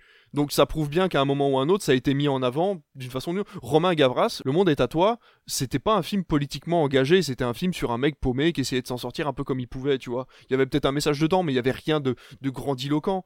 Et là, je pense qu'il a pas voulu faire un truc grandiloquent au niveau de son message avec Athéna non plus. Il avait des envies de film d'action et puis il a voulu faire ce qu'il voulait. La DJ est venue s'en mêler. Netflix s'est dit tiens, c'est le moment de créer de la polémique. De toute façon, Netflix depuis quelques mois ne fonctionne que sur la polémique. S'ils gardent leurs abonnés, c'est grâce à la polémique. On le voit avec la série qu'ils ont sortie sur euh, Dahmer qui crée la polémique. Les gens regardent Dahmer parce qu'il y a de la polémique sur Dahmer. Ils le regardent pas parce que c'est un, c'est une série de qualité. Et toutes les dernières séries qui sortent, et tu le vois, est-ce que vous avez vu la bande-annonce de Elite saison 6 Quel enfer Bah, c'est clairement, c'est clairement une jeune qui fait, Oh, qui fait du porno à l'écran et qui t'incite à regarder du porno. Et je te jure que c'est ça. Elle, elle- en fait, tu, j'ai cru, j'ai cru que j'avais, j'ai, cru que j'avais mis clic quand j'ai vu la bande annonce. Vraiment, j'ai cru que je C'était sur Twitter. Et sur Twitter, tu peux, à n'importe quel moment, il suffit qu'un mec que tu connaisses retweet un truc de merde. J'ai cliqué dessus. Et je me suis vraiment retrouvé, je me suis dit, merde, je suis en train de regarder une, une vidéo de cul. Tu vois tous les acteurs en train de, de- de faire leur truc. Il y a quelqu'un, ça m'a fait, ça m'a fait marrer, il y a quelqu'un qui a retweeté ça en disant la prochaine fois annulez la série et ouvrez, ouvrez un OnlyFans à tous les acteurs en fait. C'est exactement Parce ça. que là en fait tu les vois juste sous la douche quasiment en fait en train de se coller serré. Donc que ce soit euh, homme-homme, homme-femme, femme-femme, euh, voilà, ou juste femme toute seule ou homme tout seul quoi. En fait tu les vois tous en fait devant la caméra en train de te montrer, eh viens voir la saison ça. 6, il y a du cul. Ouais, ouais, non, mais c'est vraiment ça. Et donc, en fait, je pense que Netflix, leur dernier retranchement, là, ce qu'ils sont en train de faire maintenant, c'est fonctionner sur de la polémique. Tu vas aller voir une série ou un film Netflix parce qu'il fait polémique. Et Athéna fonctionne très bien là-dessus. Et c'est pour ça qu'il fonctionnera, parce que les Américains vont aller dire Ah, vous avez vu ce qui se passe dans les cités françaises, machin, comme ils le font à chaque fois. Non, mais c'est vrai, on a l'impression que c'est la guerre civile à chaque fois en France, à chaque fois qu'il y a deux, bouts de, deux cocktails Molotov qui sont balancés. Donc là, ça va être la même chose, ça va fonctionner dans tous les films du monde, ils vont garder leurs abonnés parce qu'ils sont de la polémique. Et là, c'est le but, alors n'est pas du tout à but polémique à la base. La base de la communication, c'est un bad buzz, c'est un buzz quand même. C'est ça, c'est la politique Trump. Et c'est ça qui est vraiment, vraiment navrant avec euh, Netflix, malheureusement. C'est que depuis, depuis un an ou deux, ils jouent les très, très mauvaises cartes en sortant des pépites. Je veux dire, il y a quand même Okja, il y a, il y a Roma, il y a, on l'aime ou pas, il y a The Irishman. Ils viennent de sortir un Romain Gavras qui est absolument, pour moi, qui est vraiment très, très bon. Ils ont Balle Perdue, qui est un petit film français d'action qui, qui paye pas de mine, mais qui est vraiment sympathique. Il y a Mariage ils ont- Story. il y a Mariage Story. Donc euh, voilà, il y a vraiment de très bons films. Donc il faut pas oublier que Netflix a quand même quelques grosses cartouches en Après, tu stock. as des bons, enfin, tu as des réals derrière. Tu parles de Bong Joon-ho, tu parles de comment il s'appelle Noah Baumbach. Mais oui, donc, mais euh, c'est pour ça que je parle ça. C'est que justement Netflix a mis de l'argent et une, une un espèce de laboratoire pour ces réalisateurs-là. En bien ou en mal, moi je suis pas un grand fan d'Irishman. Je trouve que Scorsese aurait jamais dû se mêler de la vie de la SVOD et qu'il aurait dû continuer à faire ses films comme il pouvait. Fincher, par contre, Fincher a fait une très bonne série euh, qui est Mindhunter, tu vois. Donc il y a de très bonnes choses sur Netflix. Malheureusement, Netflix le sait et c'est pas de leur faute. Ce qui est bon, c'est pas ce qui fonctionne. On le voit dans les cinémas, on le voit à la télévision, on le voit en permanence. Ils savent qu'ils doivent fonctionner sur ce qui buzz et quand ça aura buzzé, les gens seront inscrits et ils pourront leur filer en leur disant bah écoute tu viens de regarder ça qui a buzzé, tu peux regarder ça, c'est un petit peu plus malin et de fil en aiguille tu vas commencer à regarder des trucs et tu vas commencer à en parler à côté à droite à gauche et sans le faire exprès tu auras vu un bon film. Mais combien de temps tu dois fouiller C'est ça, ça le problème. pour tomber là-dessus Le problème, quoi. il est là. Et c'est sûr, enfin, c'est comme tout, mais voilà, leur, leur algorithme, là, en ce moment, je parlerai dans Marocco, mais j'ai regardé une série coréenne et j'en suis en train d'en regarder une deuxième. Mais là, ils ne me proposent que des trucs coréens Mais oui, maintenant. dis, c'est Ouais, bon, je, je, je- je- stop. C'est bon, j'en ai regardé une parce que elle, pff, elle, est, elle est magnifique. J'en regarde une deuxième qui est moins bien. Et franchement, il y a des moments où tu te dis, Hum, c'est un peu grinch. Après en Corée c'est particulier, hein. le, le- le rapport homme-femme euh, il, est, euh, il est encore tendu. Alors hein. dans celle que je vais parler, pas du tout, c'est super Ah, l'orfèvre. Enfin bon bref, fermons la parenthèse. Mais voilà pour te dire que Netflix, voilà, tu regardes un truc, tu en regardes deux, tu mets un film coréen dans ta liste, tu n'as plus que ça. Ouais, Et c'est un enfer, c'est un Par enfer. contre, en ce moment, tu es obligé tomber sur Athéna. Netflix veut que les gens regardent Athéna et tu vas être obligé de garder Athéna. Et c'est pour ça que ça fait débat. Le film aurait été caché au milieu d'un nombre incalculable de programmes. Il y aurait que les fans de Romain Gavras qui l'auraient vu. Ça aurait fait débat, mais sans plus, comme Rodéo fait débat en ce moment, alors que le film parle même pas des rodéos urbains. Mais voilà, ils avaient envie de faire un débat là-dessus, ils le feront. Si je peux revenir sur un dernier truc pour conclure sur Athéna, et tu fais une très bonne remarque, c'est que des deux seules femmes qu'on voit dans le film, c'est la mère d'Abdel et la meuf qui doit amener un tropico au gars. Il lui dit ma sœur va me chercher un tropico. Il demande à tout le monde d'aller chercher des bouteilles de gaz pour tout faire péter et il lui dit ma sœur va chercher un tropico. J'ai dit mec le film est fini. pour moi le film était fini à ce moment-là. J'ai dit à quel moment un mec aussi moderne que Romain Gavras fait une scène comme ça quoi? À quelle utilité à ce moment-là de faire ressortir le côté misogyne de ce gars-là qu'on ne connaît même pas? C'est parce que tu sous-estimes l'importance du tropico. C'est ça. C'est ça. Et en fait, le Tropico, euh, voilà, le Tropico était si important qu'il l'a confié à une femme. Parce que ouais, quand c'est trop, c'est tropico. C'est Tropico. Et oui. Et là, c'était trop. D'accord, très bien. J'ai mon Mais explication. oui, non, euh, je suis assez d'accord. C'est vrai que euh, j'y ai pas repensé, mais c'est la même la fille qui va chercher le tropico et celle qui est restée dans l'immeuble, la sœur, je sais pas. Il me semble, ouais, c'est la sœur. sœur, hein. Mm. Mais du coup, ouais, c'est vrai Euh, que. non, non, non, celle qui va chercher le Tropico, c'est celle qui a avec le groupe euh, et la sœur, non, c'est c'est autre chose. C'est Ah, la deux, sœur, on la voit plus après, je ouais, en plus tu la vois plus, non, je C'est reste pour ça que j'ai cru que c'était la même aussi. Mais elle est déguisée en mec, hein, la casquette et tout, elle, casse- elle se cache les cheveux. Ouais, non, Ouais, ouais, mais mais- c'est pas elle, c'est pas elle. Genre, C'est deux nanas différentes. Perso, tu vois, j'ai eu vraiment eu ce truc aussi, un peu comme toi, Alice, euh, de. euh, j'ai été un peu perdu à un moment, genre. Je comprenais pas dans quel sens ça allait. Après, je me suis dit, bon, vas-y, on oublie le sens, on, pa- on, on profite. Du coup, là, j'ai vraiment profité de la réal et tout. Et pour le coup, euh, tu vois, je- tout à l'heure, je parlais de Kojima et, et je me suis dit, genre. Il y a vraiment un système de. Tu vois, à un moment, on suit le personnage de, de, de Abdel et je me suis dit, putain, c'est ouf, c'est tourné comme un jeu vidéo. Tu sais, t'as vraiment la caméra à l'épaule oui, et il avance. ouf. Bah, Et du coup, ça, je me suis dit, ça, c'est ah, fort. C'est sympa ton film. En termes de réel, je me suis dit c'est vraiment, c'est vraiment cool, il y a vraiment des trucs intéressants. Et au final, ouais, euh, j'ai pas compris l'aboutissement. Vous disiez que potentiellement elle est pas utile ou quoi. Moi, c'est vraiment la dernière scène qui m'a fait revenir un intérêt pour le fond du film. Et pour le coup, je me suis dit, attends, mais est-ce que le fond, c'est pas autre chose que ce qu'on pourrait croire? Et c'est pour ça que j'ai poussé un peu mon, mon système de réflexion. Tu sais que le reste de la France vit ce truc-là, là, cette- les réseaux sociaux, enfin les, les BFM et tout ça, et aussi les jeunes à l'intérieur qui snap. Et je me suis dit, c'est fou quand même, c'est qu'aujourd'hui, tout le monde a une caméra pour filmer l'intérieur du truc. Donc il y a quand même une symbolique des réseaux sociaux. C'est moi, c'est ça qui m'est venu en tête. Après, euh, j'avoue que euh, oui, elle aurait pas été là. Moi, euh, pour le coup, tu vois, je- au bout d'un moment, mon envie de comprendre pour- le pourquoi du film, il se serait éteint et j'aurais juste, j'aurais juste regardé le truc en me disant, Mais ah c'est beau. Ils le mettent en épilogue, quoi. C'est ça qui est problématique, c'est qu'ils le mettent pas en conclusion, ils le mettent pas en scène, enfin ils le mettent en scène finale, mais ils le mettent pas dans une partie intégrante du scénario, ils te le mettent en épilogue, c'est-à-dire que le film est fini et il te met ça comme si ça avait été rajouté, comme si c'était dit attends, en fait il faut qu'on explique aux gens, il faut qu'il y ait un message. Non, il n'y a pas besoin de message. C'est le fait de mettre un message qui crée la polémique. T'aurais pas mis de message. On aurait juste regardé des immeubles qui pètent avec des mecs qui se battent. Tu vois, on en a vu plein. Des, des, des, des, ça fait un peu les sept samouraïs. Tu vois, c'est un peu ce film-là. Des, des, des mecs un peu rejetés de la société qui sont obligés de se battre contre l'autorité. On en a vu plein des films comme ça et ça a jamais gêné personne. Là, le fait, c'est que il y a besoin d'un message. On a l'impression que la France, en ce moment, dans tous les films, il faut un message. Si c'est tourné dans les cités, il faut qu'il y ait un message sur les cités. Euh, si c'est tourné, euh, je sais pas moi. Euh, de- de- de- à l'Elysée, il faut qu'il y ait un message politique à l'Elysée.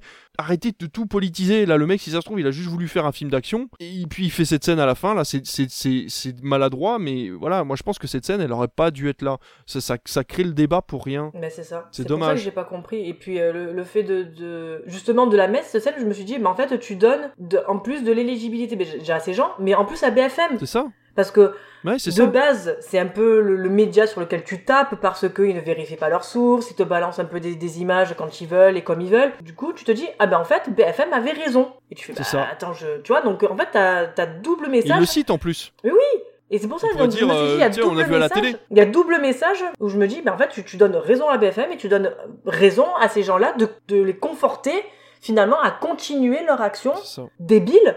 De... Mais pff, bon, bon, bref. Non, mais c'est pour ça, on pourrait débattre pendant des heures, mais moi je trouve vraiment cette scène-là donne du sens euh, là où il y en a pas, quoi, et c'est c'est vraiment dommage, quoi. Là où il y en a pas besoin. Oui, Là où voilà. Il y en a pas besoin. Oui, pardon, oui, excuse-moi, oui, oui, oui, oui, tout à fait. Bon, on a fini sur Athéna. Je pense qu'on a assez parlé. On l'a, on l'a essoré, je pense, le film là. Là, si vous avez pas un avis sur le film, c'est que vraiment euh, vous avez arrêté de nous écouter, quoi. Sinon, je peux conseiller le morceau Athéna de- du dernier album d'Orelsan, il est vraiment incroyable. Ah ouais, très bien, ouais, ouais, très très bon. Ouais, non, mais très bien. Allez, on va passer donc à, nos recommandations de ce mois.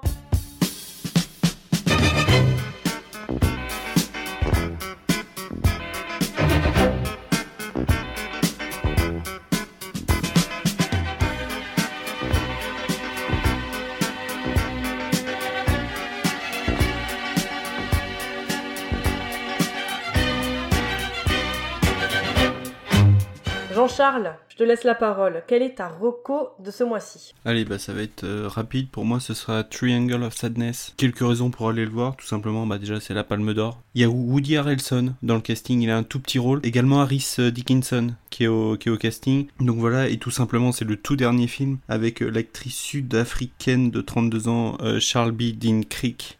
Euh, qui est décédé il y a quelques semaines, c'est un peu son film testament. Donc voilà, déjà juste pour ça, moi je, savais que j'allais aller le voir. Sans vous divulgacher le film, bah tout simplement, euh, ça va être un peu des influenceurs qui vont atterrir euh, donc dans, dans un milieu très luxueux en fait. Et de là va découler de nombreuses scènes dégueulasses, hein, clairement. On va, pas se mentir. Si vous avez un problème avec tout ce qui est vomi et caca, je pense que vous aurez du mal avec ce film quand même. Je tiens à vous le préciser. Je, vraiment, je veux rien vous dire sur le film parce que il se passe en trois actes. Un premier acte où on vous présente les deux personnages principaux. Un second acte où on vous amène en fait sur le bateau qui sera l'élément principal du film et où là, voilà, va y avoir plein de belles scènes et notamment les scènes un petit peu dégueulasses aussi. Et une troisième scène que je n'avais absolument pas vu arriver. Elle est aux deux tiers du film, mais c'est très bien mené. Le twist final est incroyable. Donc euh, voilà, si ça passe par chez vous et que euh, vous n'avez pas peur du caca et du vomi, allez-y. Ah ben c'est cool. Et toi Aurélien, c'est quoi ta reco du mois? Alors moi je vais être parfaitement honnête, Marocco du mois, elle a changé juste avant qu'on commence le podcast. Au moment où j'ai réfléchi à Marocco, je me suis dit ah tiens je regarde ça depuis un moment, ça a l'air, enfin c'est c'est plutôt sympa, je vais en parler. Et en fait euh, je suis rentré du travail, j'ai lancé Netflix et je suis tombé sur un documentaire en trois épisodes que j'ai adoré. Est-ce que vous connaissez la société GameStop? Oui. C'est un marchand de jeux vidéo en fait aux États-Unis qui était euh, en gros euh, le blockbuster du jeu vidéo. Ah voilà ce que j'allais dire, c'est le Micromania de chez nous. Le Micromania américain. Voilà. Et en fait, euh, GameStop, ça fait euh, quelques années qu'ils sont, euh, sont totalement en faillite. euh, c'est en train de couler comme pas possible, dû au jeu. Pendant le confinement en 2020, en 2020, il s'est passé quelque chose, c'est-à-dire que leurs actions, elles étaient en chute à la bourse. Cette histoire est folle. Il y a, ouais, il y a- en fait, il y a toute une histoire sur la chute des actions en bourse de, de GameStop et comment est-ce que un groupe de personnes sur Reddit s'est chauffé et ils ont fait remonter le cours des actions à tel point que certaines personnes ont, ont gagné jusqu'à 40 fois leur mise. En fait, ce qui s'est passé, c'est que ce- cette augmentation d'un coup soudaine des actions de GameStop a failli faire s'effondrer la totalité de la bourse de Wall Street. C'est en trois épisodes, donc on découvre d'abord euh, qu'est-ce que GameStop, euh, comment euh, le- le, le, trading boursier fonctionne, c'est quoi les bases, et surtout euh, comment c'est pas ouf par, par moment. Et ensuite, euh, deuxième épisode, on va, va t'expliquer qu'est-ce qui s'est passé clairement sur Reddit, et comment est-ce que une personne par une personne ont commencé à investir dans des actions euh, jusqu'à ce que tweet, ça gagne Twitter, jusqu'à ce que plusieurs milliardaires investissent dans GameStop et invitent des gens à investir aussi, pour vraiment ça monte énormément, et surtout, on va voir sur le dernier épisode sur comment tout s'est effondré, et comment est-ce que euh, des riches se sont encore plus enrichis sur, te- sur cette histoire-là, malgré le fait que bah on est vraiment passé à deux doigts de la destruction de Wall Street. En fait, c'est un peu l'histoire de la revanche du peuple américain après le crash de 2008, l'affaire des subprimes euh, qu'il a eu. Et donc là, vraiment, en trois épisodes, on découvre ce truc-là. C'est une histoire vraie.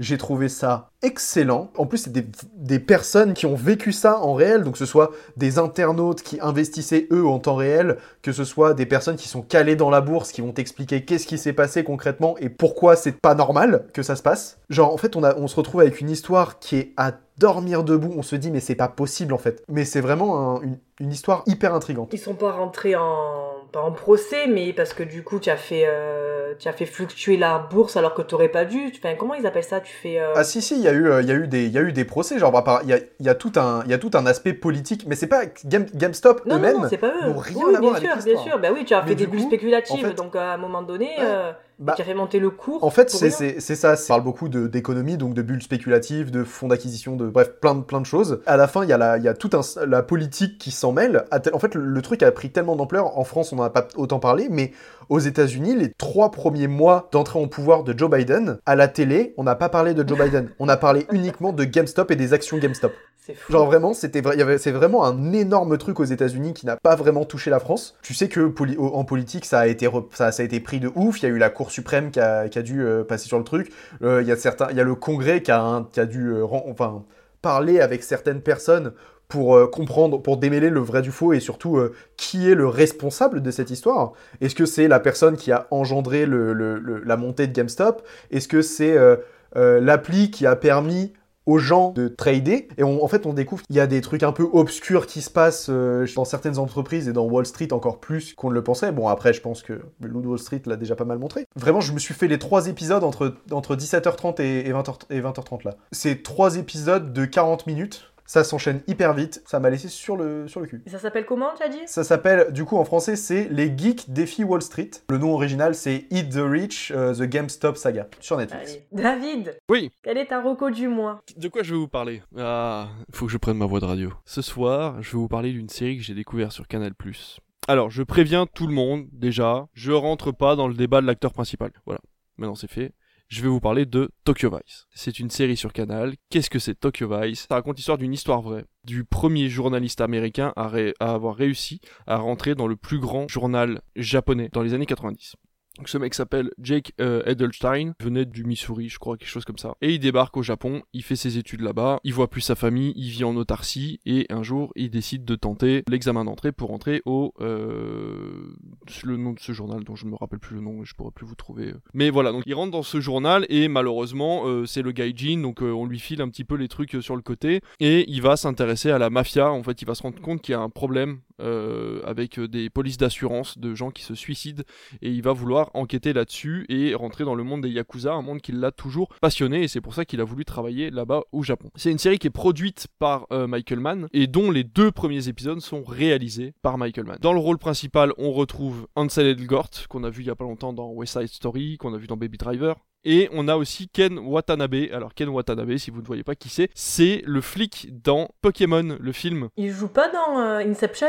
Il joue également dans Inception, effectivement. J'ai pris le film le plus récent dans lequel on l'a vu. Donc c'est euh, voilà Ken Watanabe, donc euh, qui joue un flic. Et la série te montre un aspect de Tokyo qui est absolument fantastique. Déjà les deux premiers épisodes, la réalisation est impeccable. Mais vraiment, quand je dis impeccable, c'est du cinoche. On a vraiment, vraiment deux épisodes de cinéma complet. Je vais pas vous mentir, à partir du troisième épisode, ça part un petit peu en Yes Man, c'est-à-dire que la réalisation est vraiment beaucoup plus anecdotique, on va dire ça comme ça. C'est-à-dire que les plans sont beaucoup moins travaillés, la nuit à Tokyo est beaucoup moins rêveuse, on a vraiment moins ces bas-fonds, etc. Il y a vraiment quelque chose de beaucoup plus cadré et euh, beaucoup plus aseptisé à partir du troisième épisode, alors que les deux premiers épisodes, vraiment, on vit la nuit à Tokyo avec euh, dans les bars, euh, les bars à hôtesse, on va voir comment se passe la vie d'un gaijin au Japon, le fait qu'il soit grand pour absolument tout et n'importe quoi, le fait qu'on le mette toujours au rebut pour tout et n'importe quoi, le fait qu'il écrive beaucoup mieux que n'importe quel japonais parce que lui a appris le japonais de façon tout à fait scolaire, comme nous on apprendrait l'anglais euh, vraiment avec des phrases toutes faites, vraiment bien préparées et tout. En fait, ils se rendent compte que les Américains parlent beaucoup mieux enfin écrivent en tout cas beaucoup mieux japonais que les japonais puisque ils apprennent le japonais de façon très cadrée justement pour correspondre aux normes euh, d'une langue étrangère.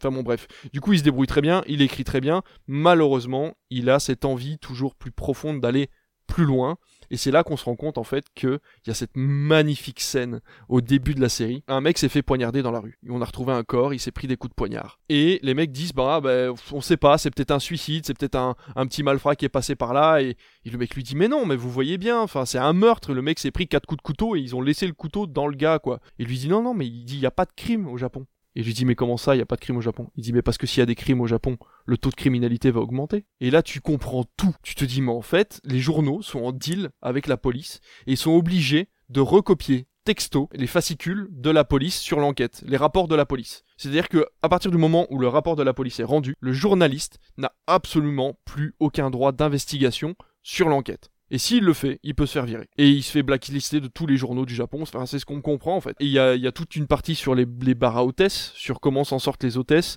est-ce qu'elles sont maltraitées ou pas, comment elles le vivent, quelle est cette vie en fait nocturne de, du Tokyo qu'on connaissait des années 90. Il y a tout un côté années 90, il écoute des cassettes audio dans un Walkman, enfin il n'y a pas de téléphone portable ou très peu. Ça donne vraiment envie de, se, de prendre une, un Tardis et d'aller dans les années 90 au Japon. Je vais le caler cette fois-ci, ça ne sera pas toi, Aurel.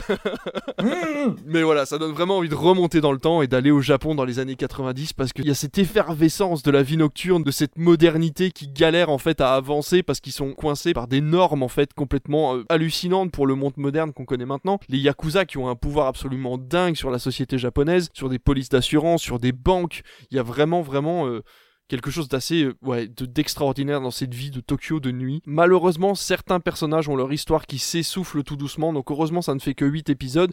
Une saison 2 a été commandée par HBO. On aura de toute façon une saison 2, à voir ce qu'elle va raconter. En tout cas, je vous la conseille ne serait-ce que déjà pour les deux premiers épisodes qui sont impeccables et pour les, euh, les autres épisodes qui racontent vraiment une histoire qui est folle en fait, complètement folle. C'est tiré d'une histoire vraie, je ne sais pas ce qui est vrai ou pas, ce qui a été tiré du livre ou pas de ce monsieur, mais en tout cas, déjà ne serait-ce que la base de son histoire est absolument dingue qu'un américain ait réussi à rentrer dans un journal japonais comme ça et à s'y faire respecter comme euh, quasiment un véritable japonais. Moi j'ai vu les deux premiers épisodes pareil et euh, j'attends la j'attends la suite là. Enfin j'attends. On est d'accord, c'est vraiment les deux premiers épisodes sont vraiment, euh, je les ai mais mangés quoi, je les Ah ai ouais. vraiment, euh, ça a été. Mais ce que tu disais là le, le coup de non il y a pas de meurtre. je- Ouais. Moi je pareil j'étais comme ça je fais. Non, mais c'est ça. Il y a juste une, une scène qui est importante pour que les gens se comprennent un petit peu l'ambiance de la série, c'est qu'à un moment, deux personnages principaux américains vont manger dans un bar de nuit en fin de soirée, quoi. C'est une hôtesse du coup qui a fini sa journée. Ils sont dans un restaurant japonais typique et le mec arrive, genre le serveur, et il leur balance, tu vois, leur euh, truc et il dit euh, il vous faut autre chose, mais en japonais, tu vois. Et la meuf lui répond en japonais en mode euh, ouais ouais vous pouvez nous rapporter des bières parce qu'on en a pour un moment. Et du coup il repart, il arrive avec les deux bières, il jette genre les deux bières et il dit vous faut autre chose parce qu'il est obligé de le dire, tu vois. Et il dit oui oui vous pouvez aussi nous recommander ça ça et ça parce que de toute façon on va rester toute la nuit, tu vois. Et en fait elle tente de se faire respecter en fait par le serveur qui est un simple serveur et elle est obligée de se faire respecter en tant que gaijin parce que c'est leur vie permanente en fait, c'est vraiment leur vie tous les jours de devoir montrer qu'ils savent parler japonais, qu'ils vivent comme des japonais, mais vu qu'ils sont américains, vu qu'ils sont étrangers, ils ne seront jamais à la hauteur de la société japonaise. Et c'est vraiment très intéressant. Eh ben moi je vais pas aller très très loin puisque moi je vais vous conseiller une série coréenne. Putain, j'aurais dû parler d'un animé japonais. Ben voilà, Voilà. mince. Donc c'est It's Okay to Not Be Ok, c'est une euh, série de, si je ne me trompe pas, de 18 épisodes, 16 ou 18 épisodes. C'est très long parce que chaque épisode est entre 1h10 et 1h30. Ça parle de quoi? Ça parle de Moon Gangte, qui est un aide-soignant qui travaille dans une clinique psychiatrique et qui n'a pas le temps pour l'amour parce qu'il doit s'occuper de son grand frère qui est euh, autiste. Et ce, ce frère, il est en admiration pour une écrivaine qui, elle, écrit des contes pour enfants. Et elle, elle a aussi des problèmes qui est d'ordre, on va dire, familial, c'est-à-dire que euh, son père est dans le fameux service psychiatrique, sa mère qui, du jour au lendemain, a disparu, elle ne sait pas si elle est vivante, et en fait, ça, ça la travaille, ça la tourmente, et elle en fait des cauchemars parce que ben, sa mère n'était pas euh, la meilleure des mamans du monde. Son père la rejette aussi un peu pour ça, donc c'est une, une personne qui est vraiment euh, mise à l'écart, qui niveau euh, social, ben, c'est pas ça du tout. euh, Enfin voilà. Et c'est donc une histoire qui va parler de ces deux personnages qui vont se, se rapprocher via ben, ce, ce frère autiste, l'acteur qui joue mais alors divinement bien. Et en fait, tout doucement, ils vont se rapprocher et, euh, et les deux en fait vont lentement ben, guérir les blessures de l'autre. Et c'est magnifique. Et en fait, chaque épisode repose sur un conte, c'est-à-dire qu'on va avoir euh, la petite sirène, on va avoir la belle au bois dormant, on va avoir des contes des frères Grimm. C'est euh, en fait un épisode qui va être en rapport chaque fois avec un conte et un conte en fait qui va être vu d'une autre perspective. Et chaque conte est vu d'un autre point de vue et c'est en rapport à chaque fois avec l'épisode qu'on est en train de voir. Ce qui se passe dans l'épisode c'est ce que peut raconter en fait la belle et la bête, c'est ce que peut raconter la petite sirène et chaque fois en rapport avec ce qui se, ce qui se passe et ce qui se dit. C'est beau, franchement, j'ai pleuré un nombre incalculable de fois, euh, surtout en rapport avec euh, le, le grand frère qui est atteint d'autisme. C'est magnifique, donc vraiment, je vous conseille cette série. Et voilà, c'était Marocco, euh, plein d'étoiles et plein de paillettes.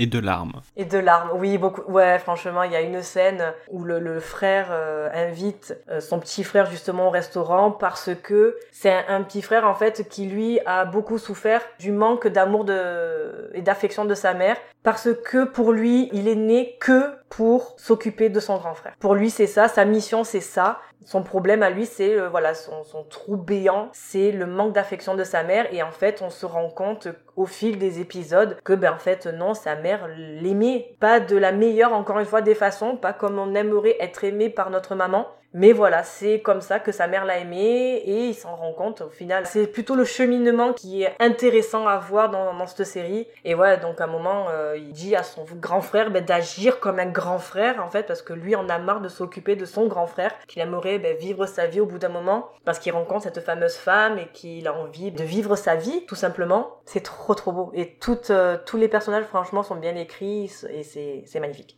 Voilà. Ça a l'air cool en tout cas. Moi j'ai. Ouais, ça a l'air Ouais. vachement bien. Ah, trop bien. On a fait le tour, on a parlé de tous les films qu'on a vus de ce mois-ci, on a parlé de nos recommandations. Eh ben écoutez, c'est sur ces mots que nous allons clore l'émission. Ben merci les garçons pour votre présence ce soir et d'avoir fait vivre cette émission. Nous on se retrouve dans deux semaines pour vous parler encore et toujours plus de films. Retrouvez-nous donc sur Instagram, Twitter et si vous le souhaitez vous pouvez rejoindre notre Discord et venir discuter avec nous des films mais aussi de séries, de livres, de comics, de mangas, de jeux vidéo et bien d'autres. Si le podcast vous a plu, n'hésitez pas à le noter sur Apple Podcast, Spotify ou Podcast Addict en laissant un joli commentaire parce que ça fait toujours plaisir. Et partagez un maximum si vous l'avez apprécié. Bisous et bonne soirée Bonne soirée. Salut Bonne soirée